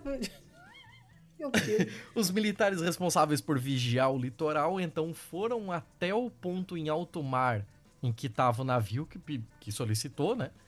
Entraram no navio e colocaram ordem na casa. O, car o Carnival Magic, por orientação da autoridade marítima, foi escoltado de volta para Nova York, Gente, onde o passeio ridícula. teve fim e todos os passageiros foram obrigados a desembarcar. Que coisa ridícula. Pois é, eu. eu- ah, Por quê, né? Por quê? Era só transformar a homenagem em um. em um. Swing e pronto. Não é mesmo? Tava resolvido. Né? Era bem mais fácil, inclusive. É, se organizar direitinho, É. né? Gente, mas é, é muito ridículo isso, né? Adulto, adulto que se comporta como criança é uma, é uma coisa que me deixa irritadíssima. É. é só cresçam, né? Por é- favor, só cresçam. É complicado, mas assim, tem vídeos na matéria e é surreal, assim. Tipo, o nível de confusão generalizada de pra onde quer que você olhe, o pau está cantando frouxo. Sensacional. É uma coisa de louco, assim. Sensacional. De louco. Comecei com essa que era mais levinha, porque. Assim, cara, méritos pro pessoal da Fórum por esse pense numa treta no começo, que ele captura muito seu olhar. Assim, "Hum, eu preciso ver isso aqui. Então tá, né? Essa quem me passou foi a Mariana Fogaça, de um site chamado thelocal.at. Então é um, é um jornal austríaco. E Eu acho que eu já trouxe esse jornal eu Uhum. não vez. me lembro, mas ele tem uma manchete sensacional. Ah, adoro manchetes Cheiro de decomposição. Polícia austríaca foi chamada por causa de sapatos fedorentos. Caralho! Sinistro, né? Caralho! Aham. E, e- e é engraçado porque, olha só, essa, essa semana, essa notícia é do dia 6 agora, estamos tá fazendo um poucos dias agora. Essa semana, a polícia de Viena começou uma série semanal de histórias interessantes que eles publicam nas redes sociais, né? E aí eles chamam essa série de Misunderstanding Wednesday, né? E, e, né, tipo, de você, mal entendido da quarta-feira, mais ou menos, né? Uhum. E aí, o primeiro post é sobre uma chamada que eles receberam para um apartamento, porque uma pessoa, a pessoa que ligou, falou: Cara, é, tem um cheiro de alguma coisa em decomposição aqui na escada do meu prédio, tô achando que tem alguém morto, sei lá, né? E aí, quando chegaram lá, eram simplesmente os sapatos do vizinho. O cara chegava em casa, tirava o sapato e deixava do lado de fora, que é a coisa correta a se fazer. Não entrem sapato em casa porque sapato de rua é nojento. Parem com isso, isso é nojento. Só que ele também estava errado porque ele não lavava o sapato nunca, claramente, porque se o cheiro era tão ruim que o vizinho achou que tinha um corpo, um cadáver em putrefação, você imagina o que não estava esse sapato. Cara, que surreal. Caralho. Não, Aí o pessoal esse- chegou lá e falou, cara, foram, tipo, seguindo o cheiro, né? E chegaram no sapato. Ele, cara, não é possível. Não é possível. E aí, assim, eles levaram na brincadeira, né? Até porque estamos falando de Viena, não deve acontecer coisas é, trágicas com a frequência com que acontece no Rio de Janeiro, por exemplo, né? Então dá tempo de você rir do sapato fedido e postar uma foto, um meme no, na, na- das redes sociais, né? Eles falaram, olha, tem algumas missões que realmente, no final das contas, são totalmente diferentes do que a gente achava que, que, a gente achava que iam ser né? Mas é, eles falaram, olha, esse mal entendido, por favor, não encare, não encarem isso como é, uma, um aviso para vocês não ligarem para a polícia em caso de emergência. Se você sentiu uma coisa no cheiro de cadáver do, no teu vizinho, sabe, e você tá desconfiado, liga, porque pode ser mesmo uma pessoa sozinha tenha morrido e entrado em decomposição. Né? Nesse caso, foi ótimo porque foi só um sapato fedido, mas podia não ser, né? Então, se acontecer alguma coisa, liguem. Né? Se você não tiver certeza, trate como se fosse uma emergência e a gente vai e a gente vai ajudar. A notícia é só essa, mas eu eu primeiro que é engraçado, né? Porque chulé é uma coisa engraçada. É, segundo que a palavra chulé é uma das minhas palavras preferidas da língua portuguesa. Porque eu acho que ela Chulé define é uma, é uma ótima palavra. é maravilhosa. E é uma palavra que não. Nas línguas que eu conheço um pouquinho, assim, não tem equivalente de chulé. Você tem Hum. o cheiro de pé. Né? Mas cheiro de pé não é chulé. Chulé é muito mais legal. E. É, né? em, é uma- em italiano, como é que não, é? não tem. Ah, porra. Tem a expressão, fedor de pé. Não tem chulé. né? E- A gente tava tendo essa, essa discussão esses tempos atrás no nosso grupo de apoiadores com remela, né? É, Que remela também é outra maravilhosa que não tem tradução, né? é. Em italiano acho que também não tem, não. Mas chulé é muito mais legal, chulé é muito maneiro, né? E aí depois eu fiquei rindo também com essa notícia por um outro motivo. Meu marido tinha um amigo que... Uma pessoa extremamente complicada, uma vida muito complicada e tal. Mas ele tinha um chulé que uma vez ele quebrou o pé. E aí ele andava com o pé com sapato, outro pé sem sapato. Só que assim, não lavaram o pé dele antes de engessar. Ah, meu Então- caralho. Já não lavaram o pé antes de engessar. Aí ele engessa o pé, fica aquele pé suado, né? Porque aquela merda daquele gesso faz você suar que nem um porco selvagem. Sim, e fica Aí a gente- curtindo como se fosse um queijo. É. Aí a Ah. gente sentado do lado de fora de uma sorveteria tomando sorvete, eu tô sentindo aquele cheiro horrível. Gente, que cheiro é esse? Tô na rua, não tem nada, tem um parque na minha frente, não era pra ter fedor de nada. Até que eu me toquei que era o pé dele. Isso é uma coisa. Caralho. É uma coisa péssima. Então, assim, ele não sabia que se podia lavar sapatos. É, ele ficou. Ah, ele- sério, ele ficou sabendo quando meu marido comentou: pô, fui botar o tênis pra lavar e lavei 90 graus, o tênis encolheu. Aí esse amigo dele, ué, mas você lava tênis? tipo, ele não sabia que era possível lavar sapato. 90 graus, você lava ele em pé?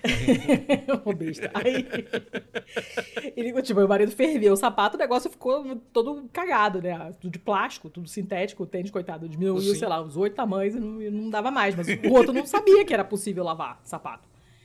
E, então, assim, Não, lavem cara, com não. regularidade, com uma certa frequência, principalmente se vocês fazem atividade física, né? Porque senão ninguém aguenta. Daqui a pouco estão chamando a polícia achando que tem alguém morto no seu apartamento. Não façam isso, crianças.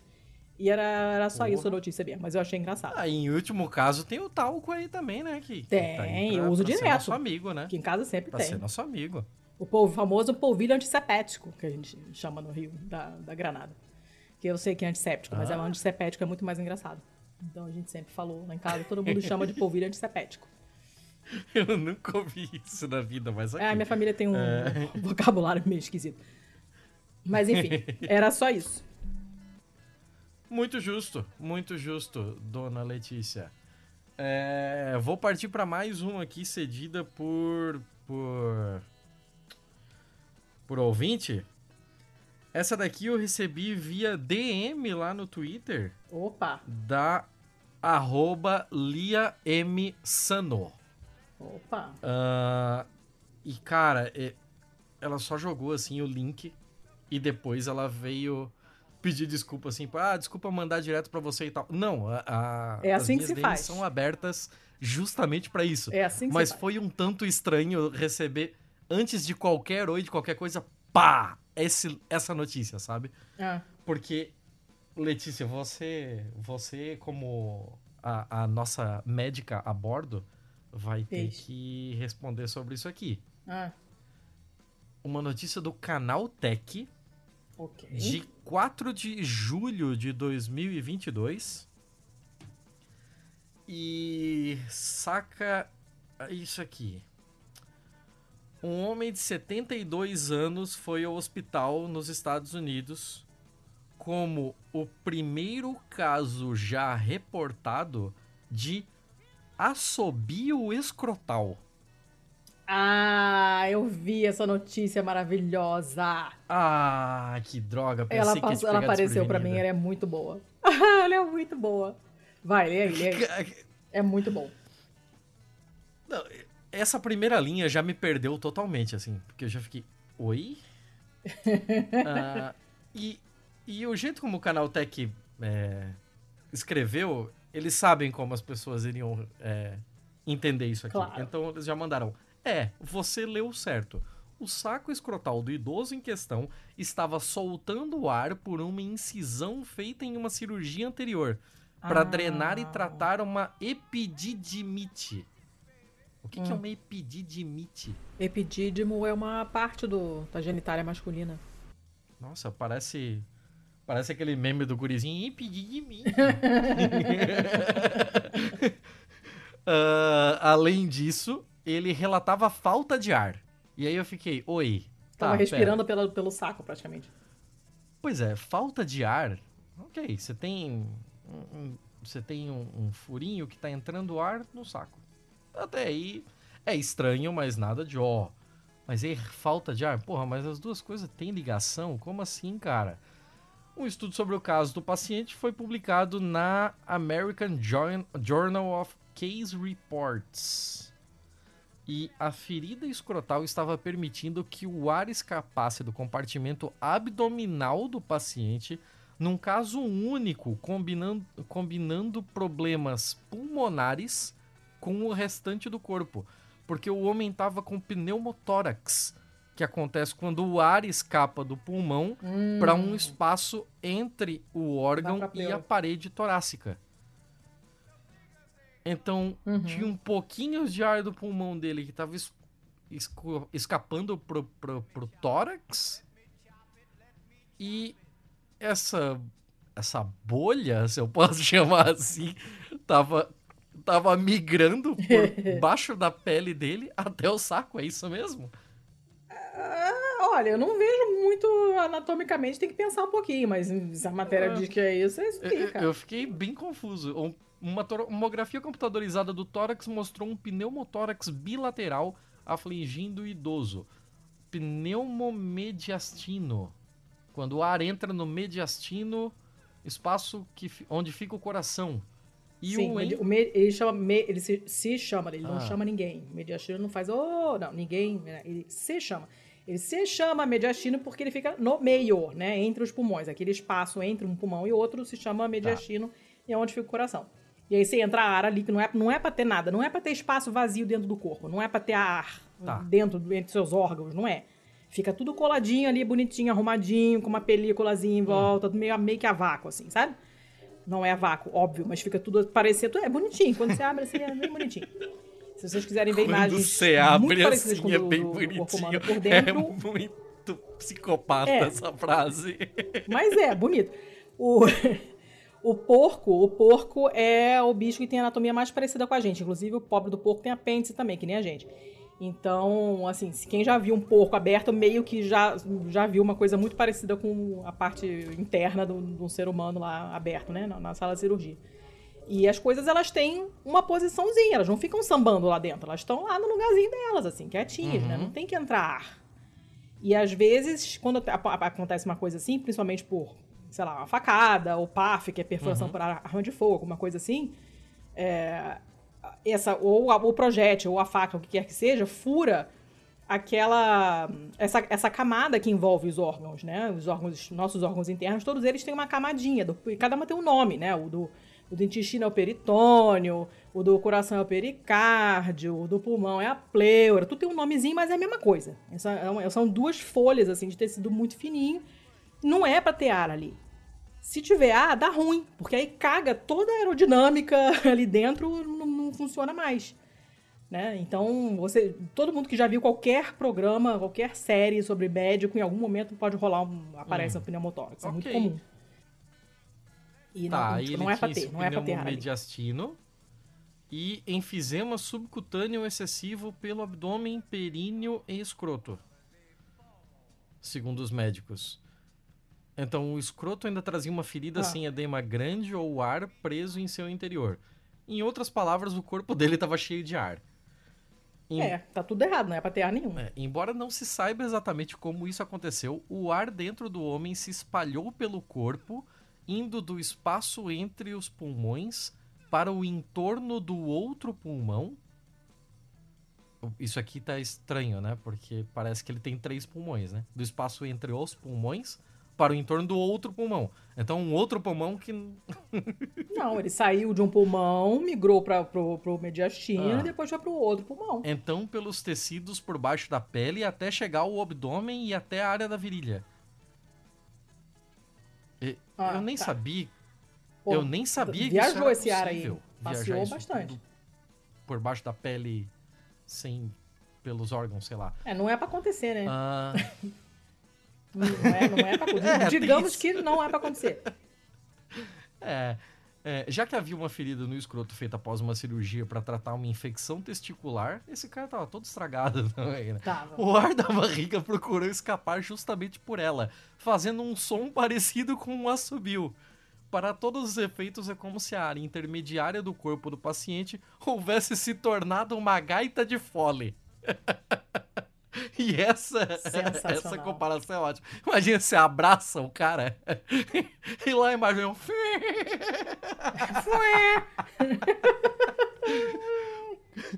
Thank you so much. Signing off from Soft. Colocando um tubo em cada lado do corpo do homem e pequenos drenos de ar subcutâneos, foi possível tirar o ar dos pulmões do homem. É, tirar o ar dos pulmões do homem, ele morreria, né? Tirar o ar em volta dos pulmões, né? É, e dos tecidos por baixo da pele, o ar da virilha e das coxas foi um pouco mais insistente. E o paciente deve passar por uma segunda cirurgia escrotal para retirá-lo. Cara. é, é tudo tão esquisito nisso aqui que eu não sei, eu não sei o que dizer. Mas eu tô um pouquinho chateado, eu queria te pegar desprevenida com essa, não consegui. Não, não conseguiu, porque eu já tinha visto. Ah. Ela é muito boa. Eu não me lembro nem porque ela entrou na minha lista, porque ela é muito boa. é uma notícia maravilhosa, o testículo sibilante. É muito bom. é Muito legal bom. que é, é, acontece a mesma coisa quando você abraça a Manila, né? Que ela fala, "Ah". É, ela faz. É, porque assim, é, é- é física, né? Ele tem que sair. Sim, sim. Porque Claro. a pressão ele não aguenta, ele vai ter que sair por algum lugar. Vai sair onde tiver uma porta aberta pra ele. Tava aberto no saco do cara, ele foi. O ar saiu. Achou a porta aberta, ele só foi. Mas é uma porta tão incomum de estar aberta. é, né? Mas. Né? Ok, ok. Deixa ele lá, né? Só obedeceu às leis da física. Não, enfim, o cara ficou lá, sibilante, mas deixa ele. tá. Tá bom. É, Eu tenho mais um. Manda ver. E esse, esse sim, essa sim foi o Elvis que me deu. É de hoje, Porra. é do Correio Brasiliense. Também é bem bobinha, Porra. mas é bem pouco usual. E a manchete é qualquer coisa, né? Drone de filmagem bate em colmeia e abelhas atacam noivos em casamento. Nossa. E ainda tem cagada. gente que tem a cara de pau de dizer que não existe azar. Isso não é um azar, gente. Você fica programando seu casamento, sei lá, em 500 anos. Aí você investe uma grana num fucking drone e o drone vai lá, cutuca a abelha e a abelha vem encher o teu saco e acaba com a tua festa? Tudo bem que vai pro currículo depois, né? Fala, gente, meu casamento foi assim o mais bizarro. Nenhum ganha, Olha, vai, vai ser no mínimo memorável, né? né? O pessoal vai comentar durante algum tempo. Pois é, aí assim, era, era, era pra ser, né, obviamente, um dia de alegria, de celebração, mas terminou de outra forma na área rural do povoado Morava, Morada Nova, em La Sance, no interior de Minas Gerais. La Sance é onde o Carlos Chagas descobriu a doença de Chagas. Descreveu a doença pela primeira vez e descobriu que era causada pelo, pelo besouro lá, o, o coisa, o O barbeiro. barbeiro. Ah, como é que é o nome da cidade? La Sance. Como que se escreve isso? Exatamente como você fala, com dois S. Eu acredito que tem alguma coisa de francês aí, La deve ser o sobrenome de alguém. então, por isso mesmo. Por isso É. mesmo que eu fiquei. É. E, enfim, aí tava tendo essa festa de casamento num, num sítio ali, né? Tinha esse drone com equipamento de filmagem, pô, vai ficar maneiro, umas tomadas do alto, vai ficar foda e tal, não sei o quê. Aí o drone foi lá e se chocou contra essa colmeia. Quando o corpo de bombeiros de Pirapora, que é uma cidade próxima, foi acionado, né? foi- era mais ou menos meio-dia. Foi chamado pra, pra botar as abelhas no lugar, né? Pra salvar as pessoas das, das abelhas. Ela, todo mundo já tinha saído correndo da igreja, loucamente, já tinham chamado o SAMU, já tinham deslocado um avião, porque tinha gente picada, criança chorando. Caraca. é. É, parece que uma galera foi levada, foi, teve, que, que- teve que ser levada para a unidade de saúde. Algumas pessoas em estado grave, inclusive o noivo. A policlínica de La Sance ficou cheia de vítima. Lembrando que se você for picado uma vez e você não for alérgico, beleza, dói, incomoda, mas não é o fim do mundo. Mas se vieram uma caralhada de abelhas pra cima de você, e ou se você for alérgico, você tá fudido. Ah, e eu tô vendo aqui que La Sance tem tipo 6.500 pessoas. Esse casamento lota todo o sistema de saúde de La em Exato. dois palitos. Hum, Né? Até porque não é uma coisa que acontece toda hora, né? Se for Sim. um acidente de carro, sei lá, é uma coisa que ah, talvez as pessoas estejam preparadas, mas preparado para sei lá quantas pessoas ferroadas ao mesmo tempo, não, não deve ser uma coisa muito simples de administrar, né?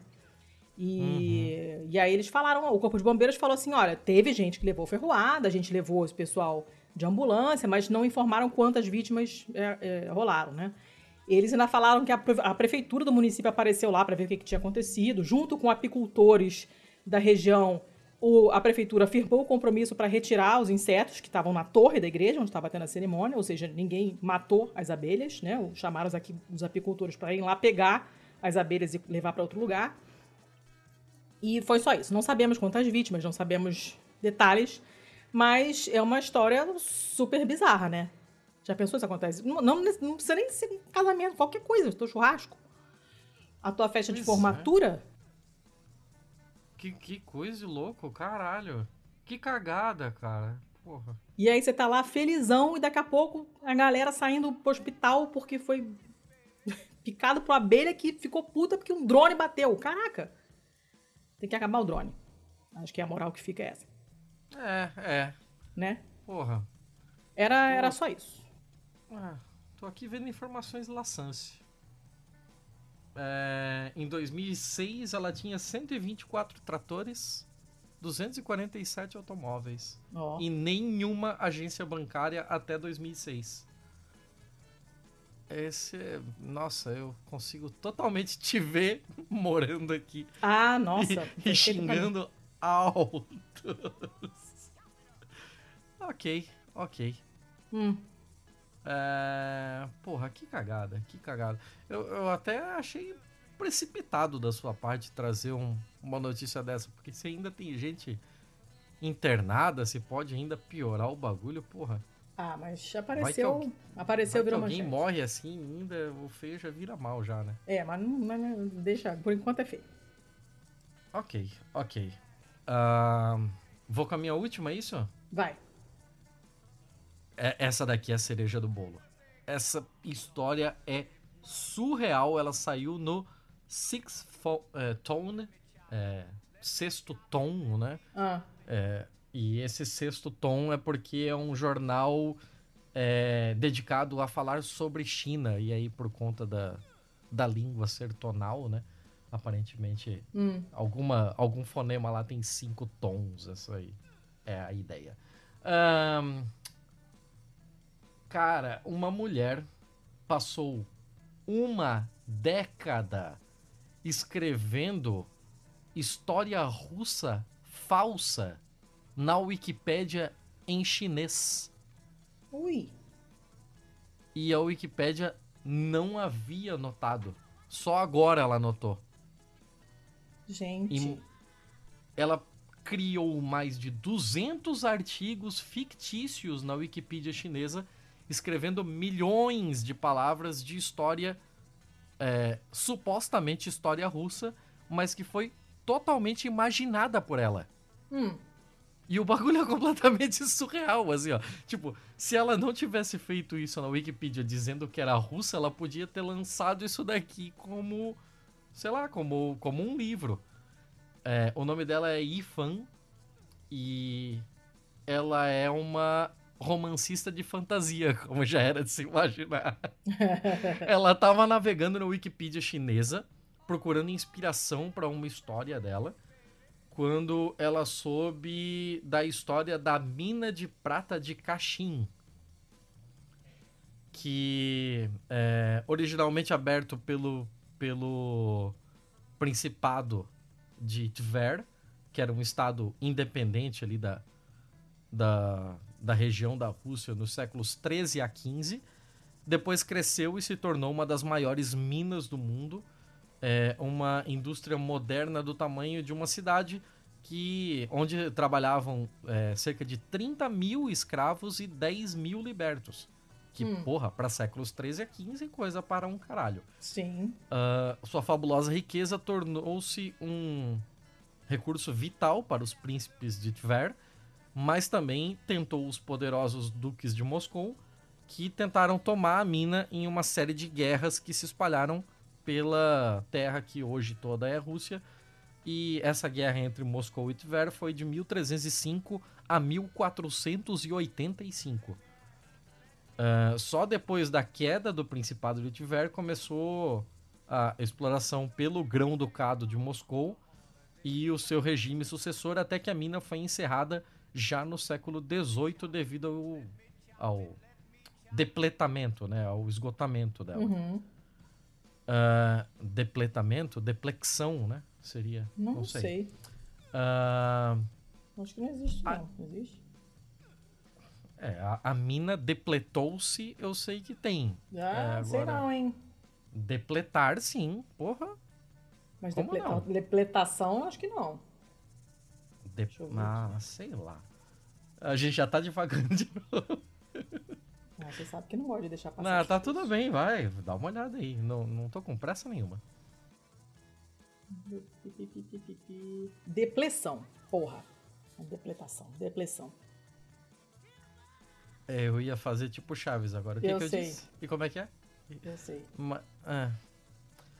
Ok. é, então tava certo que eu falei, né? Até a depressão. Depressão no século XVIII. É. Ah, vocês ouviram aí, vocês entenderam. Ah, e aí a, a dona Ifan aqui desceu por essa toca de coelho aqui na mina Caxim, na guerra entre Tver e Moscou e tal, aprendendo sobre as batalhas, sobre as personalidades dos aristocratas e dos engenheiros que estavam envolvidos nessa história e mais sobre é, histórias em volta dessa, em torno dessa mina esquecida. E tinha centenas de artigos relacionados descrevendo esse período da história eslava e da história russa ali é, em tom bastante monótono e às vezes até é, eles colocam aqui de certa forma sugestivo é, de uma enciclopédia online. Foi só quando ele tentou ir mais fundo que algo começou a parecer estranho. As versões em russo de artigos relacionados ao período começaram a ficar mais curtas do que os equivalentes chineses. Aí você fica, caralho, assim, ó, eu tô lendo sobre um negócio da história russa. Hum. Como é que o artigo russo pode ser menor do que o chinês sobre algo Hum. da história russa? Não faz o menor sentido. Aí a nota de rodapé é, falava sobre uma passagem de sobre métodos de mineração medievais que se referiam a um artigo acadêmico sobre mineração é, automatizada do século XXI. Hum. E aí ele percebeu que não existia a grande mina de prata de Caxim. Hum. Que Caxim é uma cidade é, inteiramente real, ela é realmente do Oblast de Tver, mas essa grande mina de prata não existia. Mas, E gente. Foi ui, aí que o IFAN descobriu uma das maiores fraudes de toda a história da Wikipedia. As entradas da Wikipedia chinesa são mais detalhadas que a Wikipedia em inglês e até que a em russo. É, porque era uma pessoa inventando toda essa história. Essa mina não existia. Mas ela não só inventou a mina, ela inventou as personalidades dos engenheiros que passavam pela mina, ela inventou os acontecimentos é, que aconteciam em, em volta da mina por conta de acontecimentos reais de Tver. Então ela criou na cabeça dela toda uma história paralela da Rússia durante 10 anos, sem que ninguém notasse. Caramba, gente. Isso é completamente surreal. Ao longo de 10 anos, o, o autor escreveu vários milhões de palavras de falsa história russa, criando Cara. 206 artigos e contribuindo para outros. Então, tipo, pra reforçar ainda mais a sua história falsa, ele ia em trechos da história verdadeira e colocava ali notas de rodapé, anotações que apontavam para a história falsa dele. Então a história É falsa tudo dele tinha... autorreferenciado, é. É, é, ela era referenciada inclusive por artigos fidedignos, Ah, gente, o mas que, que começava merda. a dar peso para a história dele. é muito sensacional isso daqui. Ela imaginou histórias de guerras e histórias econômicas ricamente detalhadas e as transformou em eventos reais em uma linguagem chata o suficiente para caber perfeitamente na enciclopédia. Gente. Porque ela sabia que não podia ter toda aquela toda aquele, aquela riqueza de informação e de detalhes e de é, colocar tantos adjetivos nas coisas, né? Porque pareceria muito falso. Então colocou de um jeito bem chato, que é pra ninguém desconfiar que era mentira. Algumas, Que al- alguns internautas passaram a chamar de Borges da China. Por causa do, do Borges o argentino, né? E, cara, isso é sensacional. Ela passou a ser conhecida como Zemal, em homenagem a um de seus pseudônimos, de acordo com um perfil agora deletado. Zemal era filha de um diplomata que estava na Rússia, um diplomata chinês na Rússia. E é formada em história russa e se tornou cidadão russa depois de se casar com um russo. Meu Deus.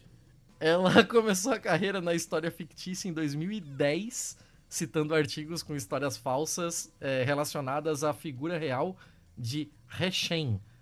Uh, Resh- é, deve ser Reshen. Reshen, não sei. Um oficial corrupto da dinastia Qing. Ah, depois voltou a atenção para a história da Rússia em 2012, editando artigos existentes sobre o Czar Ale- ah, o Alexandre I da Rússia, né?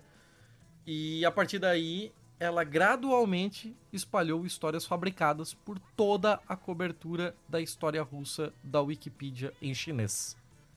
Ela usou uma rivalidade real e muitas vezes sangrenta entre os dois primeiros estados eslavos como uma base para uma ficção elaborada misturando pesquisa e fantasia. A Zemal publicou uma carta de desculpas em sua conta da Wikipedia em inglês, escrevendo que sua motivação era aprender sobre história. Mas, gente. Ela também escreveu que é, na verdade, uma dona de casa em tempo integral com apenas o ensino médio. E é isso aí. Tá. Interessante, Ah, cara. Não é todo mundo que consegue. É, é, é uma história legal, assim, é uma história Bastante, é muito maluca que, que você consegue jogar num bar no final de semana. Assim. Zemal disse que fez a maioria das entradas falsas para preencher as lacunas deixadas pelas primeiras entradas que editou. Então ela, ela editava o negocinho. Cara, Depois ela voltava lá, lia um pouquinho e, cara, mas tem um buraco aqui. Tipo, ah, esse fulano aqui. Eu inventei que esse fulano fez isso. Mas qual seria a motivação dele pra fazer isso? Depois ia lá botava mais um pouquinho. Foi crescendo essa história. Que é é uma coisa de maluco, é muito legal. É. Então, então tá. Va- Ah, vale a pena, vale a pena. Vale, vale, gostei. Me diz uma coisa. É, Ah. Você tem mal? É, você tem mal e você tá com cara de quem quer deixar o seu por último, né? Sim. Tá, deixa eu pegar o meu aqui rapidinho. Um pouquinho. Ah, quer saber? Não vou ter mal. Não vou ter mal. Eu, eu já tô mais ou menos ligado no que, que vem aí no seu, então eu posso passar sem essa. Tá, então, então vamos lá. Pra quem tá perdido, hoje é o dia 11 de julho e hoje o dia começou com a notícia ah, que se você não ouviu, você estava morando numa caverna e trata-se nada mais, nada menos do que um médico, um anestesista, que enfiou a piroca dele na boca de uma mulher que estava sendo submetida a uma cesariana. Então, se vocês não entenderam, ela estava parindo. Imagine uma mulher que está com a barriga aberta, com as suas entranhas expostas e um neném saindo delas. Várias pessoas na sala, porque é uma intervenção cirúrgica. Ah, ele colocou o campo, que é o que a gente chama aqueles, aqueles tecidos, né, que você usa para para cobrir parte do paciente, para separar uma parte da outra, né? Aquilo se chama campo. E ele estava atrás do campo, ou seja, é, perto da cabeça dela e o campo no, no- começo da barriga, que é normalmente como se coloca mesmo. E enquanto os outros médicos, os colegas, estavam operando a barriga aberta desta mulher, este anestesista estava estuprando a boca dessa mulher, que estava pesadamente sedada. como que se descobriu isso? Provavelmente é uma coisa que já acontece há muito tempo. Eu tenho certeza absoluta, eu aposto que vocês quiserem que ele faz isso desde a residência. Ele exagerava na sedação, inclusive não é normal que a mulher fique totalmente fora do ar durante a cesariana, até porque ela quer ver o momento em que a criança nasce, e ela não precisa de anestesia geral, ela não precisa estar pesadamente sedada. As enfermeiras começaram a desconfiar que ele sempre sedava as pacientes demais e entenderam o que estava acontecendo e armaram um esquema para pegar o cara. Então elas colocaram um celular, uma câmera gravando numa sala operatória, conseguiram meio que enganar ele para botar ele, não, a equipe médica, para colocar, jogar paciente numa outra sala, é essa sala onde tinha a câmera montada, e conseguiram filmar o ato. Eu não sei se vocês estão percebendo a gravidade, assim. As mulheres certamente estão. Eu acho que esse. A gente viu muita coisa bárbara até agora, desde a eleição do Bolsonaro. Mas eu, eu. A impressão que eu tenho é que todo santo dia. Não é que todo dia tem uma desgraça, é que todo dia a gente fala, não, isso. Essa é a pior notícia até agora. E aí no dia seguinte tem outra pior notícia até agora. A gente mal acabou de se recuperar do assassinato do Genivaldo na câmera de gás no carro. E hoje nós temos essa notícia de uma mulher sedada com a barriga aberta. E um cara se aproveitando dela dessa maneira. Eu não, não, não tenho vocabulário para explicar o nível de barbaridade disso. Eu tô pensando assim, é, no, no na, não sei, no, no, no, genocídio étnico, no estupro dos sérvios. Sabe? Eu, eu tô pensando nesse nível, é nesse nível de barbaridade que a gente está pensando. Com a diferença que aquilo, obviamente não é uma desculpa, mas com o agravante que aquilo era um cenário de guerra e aqui não. Eu não, não, não, não consigo imaginar como que essa mulher vai viver daqui para frente sabendo que isso aconteceu com ela que era para ser um momento emocionante na vida dela. Espero um momento que ela queria. Espero que essa criança tenha sido desejada, que ela estivesse feliz de estar tendo um neném. E acabou isso para ela. Acabou. Eu não tenho palavras para expressar. E eu queria muito, muito, muito mesmo que a gente parasse de usar palavras como monstro, psicopata, maluco, porque ele não é nada disso. A única coisa que ele é é homem. E sendo homem, ele tem certeza da impunidade. Principalmente por ele ser branco e por ele ser médico. A gente sabe que é uma classe que tem um, um, um corporativismo absurdo. E o Conselho Federal de Medicina soltou uma nota que poderia ter sido escrita para pedindo desculpa sobre um cara que fumou numa, dentro da sala de cinema. Podia ter sido qualquer coisa totalmente genérica, sem nenhuma solidariedade à vítima. Não sei se esse cara vai ser vai ter o registro dele, o CRM dele caçado, duvido. A gente tem que pensar vocês homens principalmente. Já falei isso aqui e eu vou falar de novo. Homem só escuta homem. Então, se você, macho, escuta os seus amigos machos fazendo piada machista ou racista, homofóbica, o que for, mas a gente está falando aqui de violência de gênero.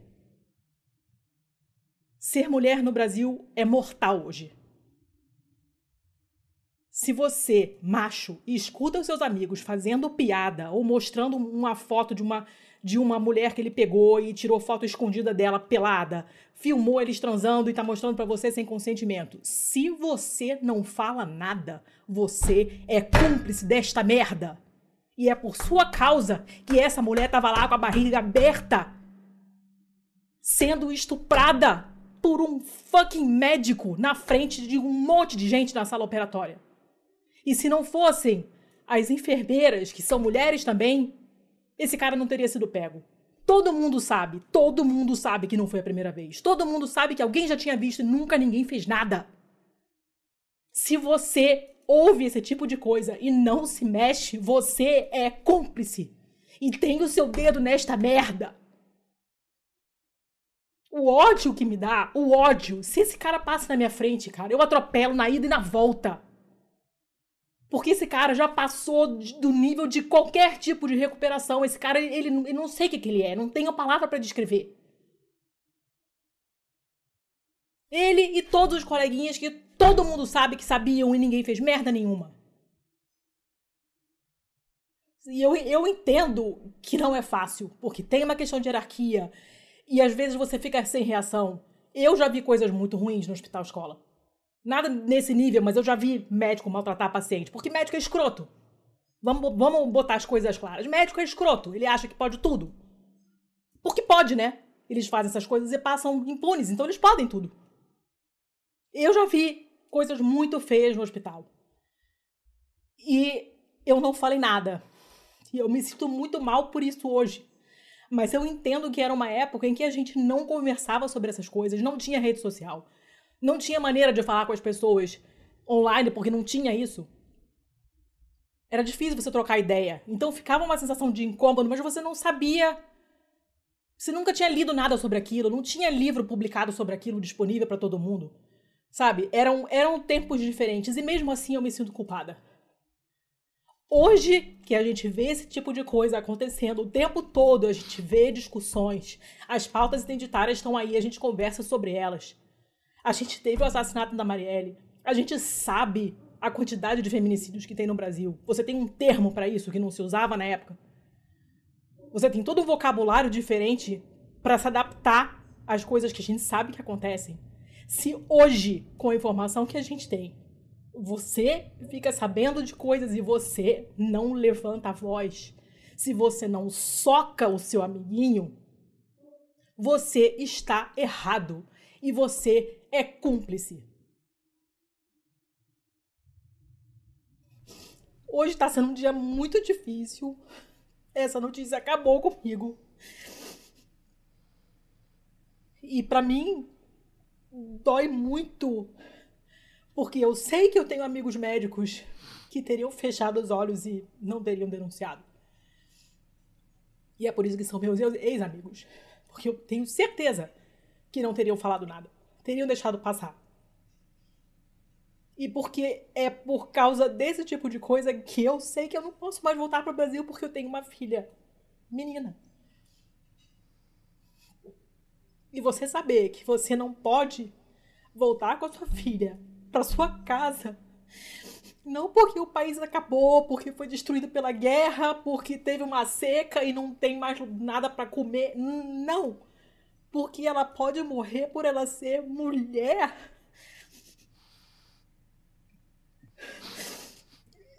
Eu não, eu não consigo nem concatenar as palavras. O que, que, que você faz quando você chega nesse ponto? O que, que você faz quando você chega ao ponto da PM fechar um cara com gás no carro? O que, que você faz? Eu não sei o que fazer. Eu não, não sei, eu não sei mesmo. Eu não sei. Esse tá sendo um ano muito, muito difícil. Vai piorar. Ontem saiu a notícia da, da morte do rapaz que fez a festa com o tema do Lula. E a gente, o pessoal que está infiltrado em grupo bolsonarista já já tá com a máquina todo vapor, retorcendo toda a história e inventando uma briga que nunca houve para justificar o comportamento. Vai ter gente dando um jeito de justificar o comportamento deste saco de merda desse anestesista hoje também. A gente sabe que vai. A gente sabe que é bem provável que nada aconteça com ele. E eu não, não sei o que fazer. Sinceramente, eu acho que a gente está dando murro em ponta de faca. Eu acho que a Cecília Oliveira tem razão. A gente está muito fodido e eu não tô vendo saída. E isso tá me deixando muito deprimida. E eu não sei o que fazer.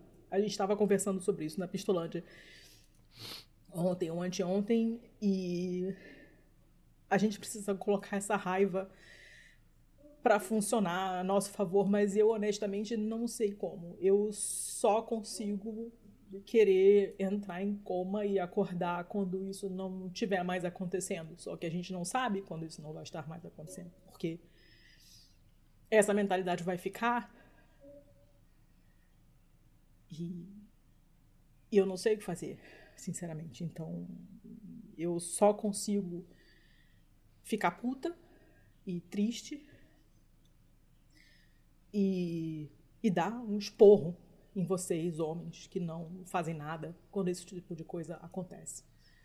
Passar pano pro amiguinho machista não é mais uma opção. Já foi compreensível. Hoje não é mais. Hoje não é mais. Se vocês. E eu tô falando principalmente para quem for médico. Porque a gente sabe que esse tipo de coisa rola nos grupos. Se você, médico, profissional de saúde, que seja, tá no grupo e rola esse tipo de comentário, rola esse tipo de vídeo, você tem a obrigação de denunciar. Eu não sei como, o problema é teu. Se vira. Mas não dá para continuar assim. Eu, eu não sei se todo mundo tá percebendo que não dá para continuar assim. Não tá dando. A gente não tem mais um país. A gente não tem mais um país. E isso me assusta. E me deixa puta, principalmente. Então eu espero que quem estiver em posição de fazer alguma coisa, você que é chefe de equipe, você que é staff de hospital, fica de olho, preste atenção, observa. E puna quem fizer esse tipo de coisa, ou coisas muito menores, não interessa. Distratou um paciente, fez comentários abusivos, jogou foto em grupo, vai ter que ser punido. Isso não pode continuar acontecendo. Eu não sei mais o que fazer, mas eu sei que isso não pode continuar acontecendo e, e não tá dando. Tá muito difícil. Eu não vou colocar o link da matéria na pauta, porque todo mundo tá careca de saber. Não vou botar. Infelizmente o G1 publicou o vídeo, inclusive. Não recomendo. Eu não vi o vídeo, mas eu não recomendo que ninguém dê play naquilo. Se aparecer, eu acho que eles iam tirar do ar, mas não sei se já tiraram. Uh, então, era só isso que eu queria falar e eu vou encerrar por aqui. Não tem beijo, não tem tchau. Eu só quero que todo mundo vá pra puta que o pariu. É isso que eu quero hoje. É só isso.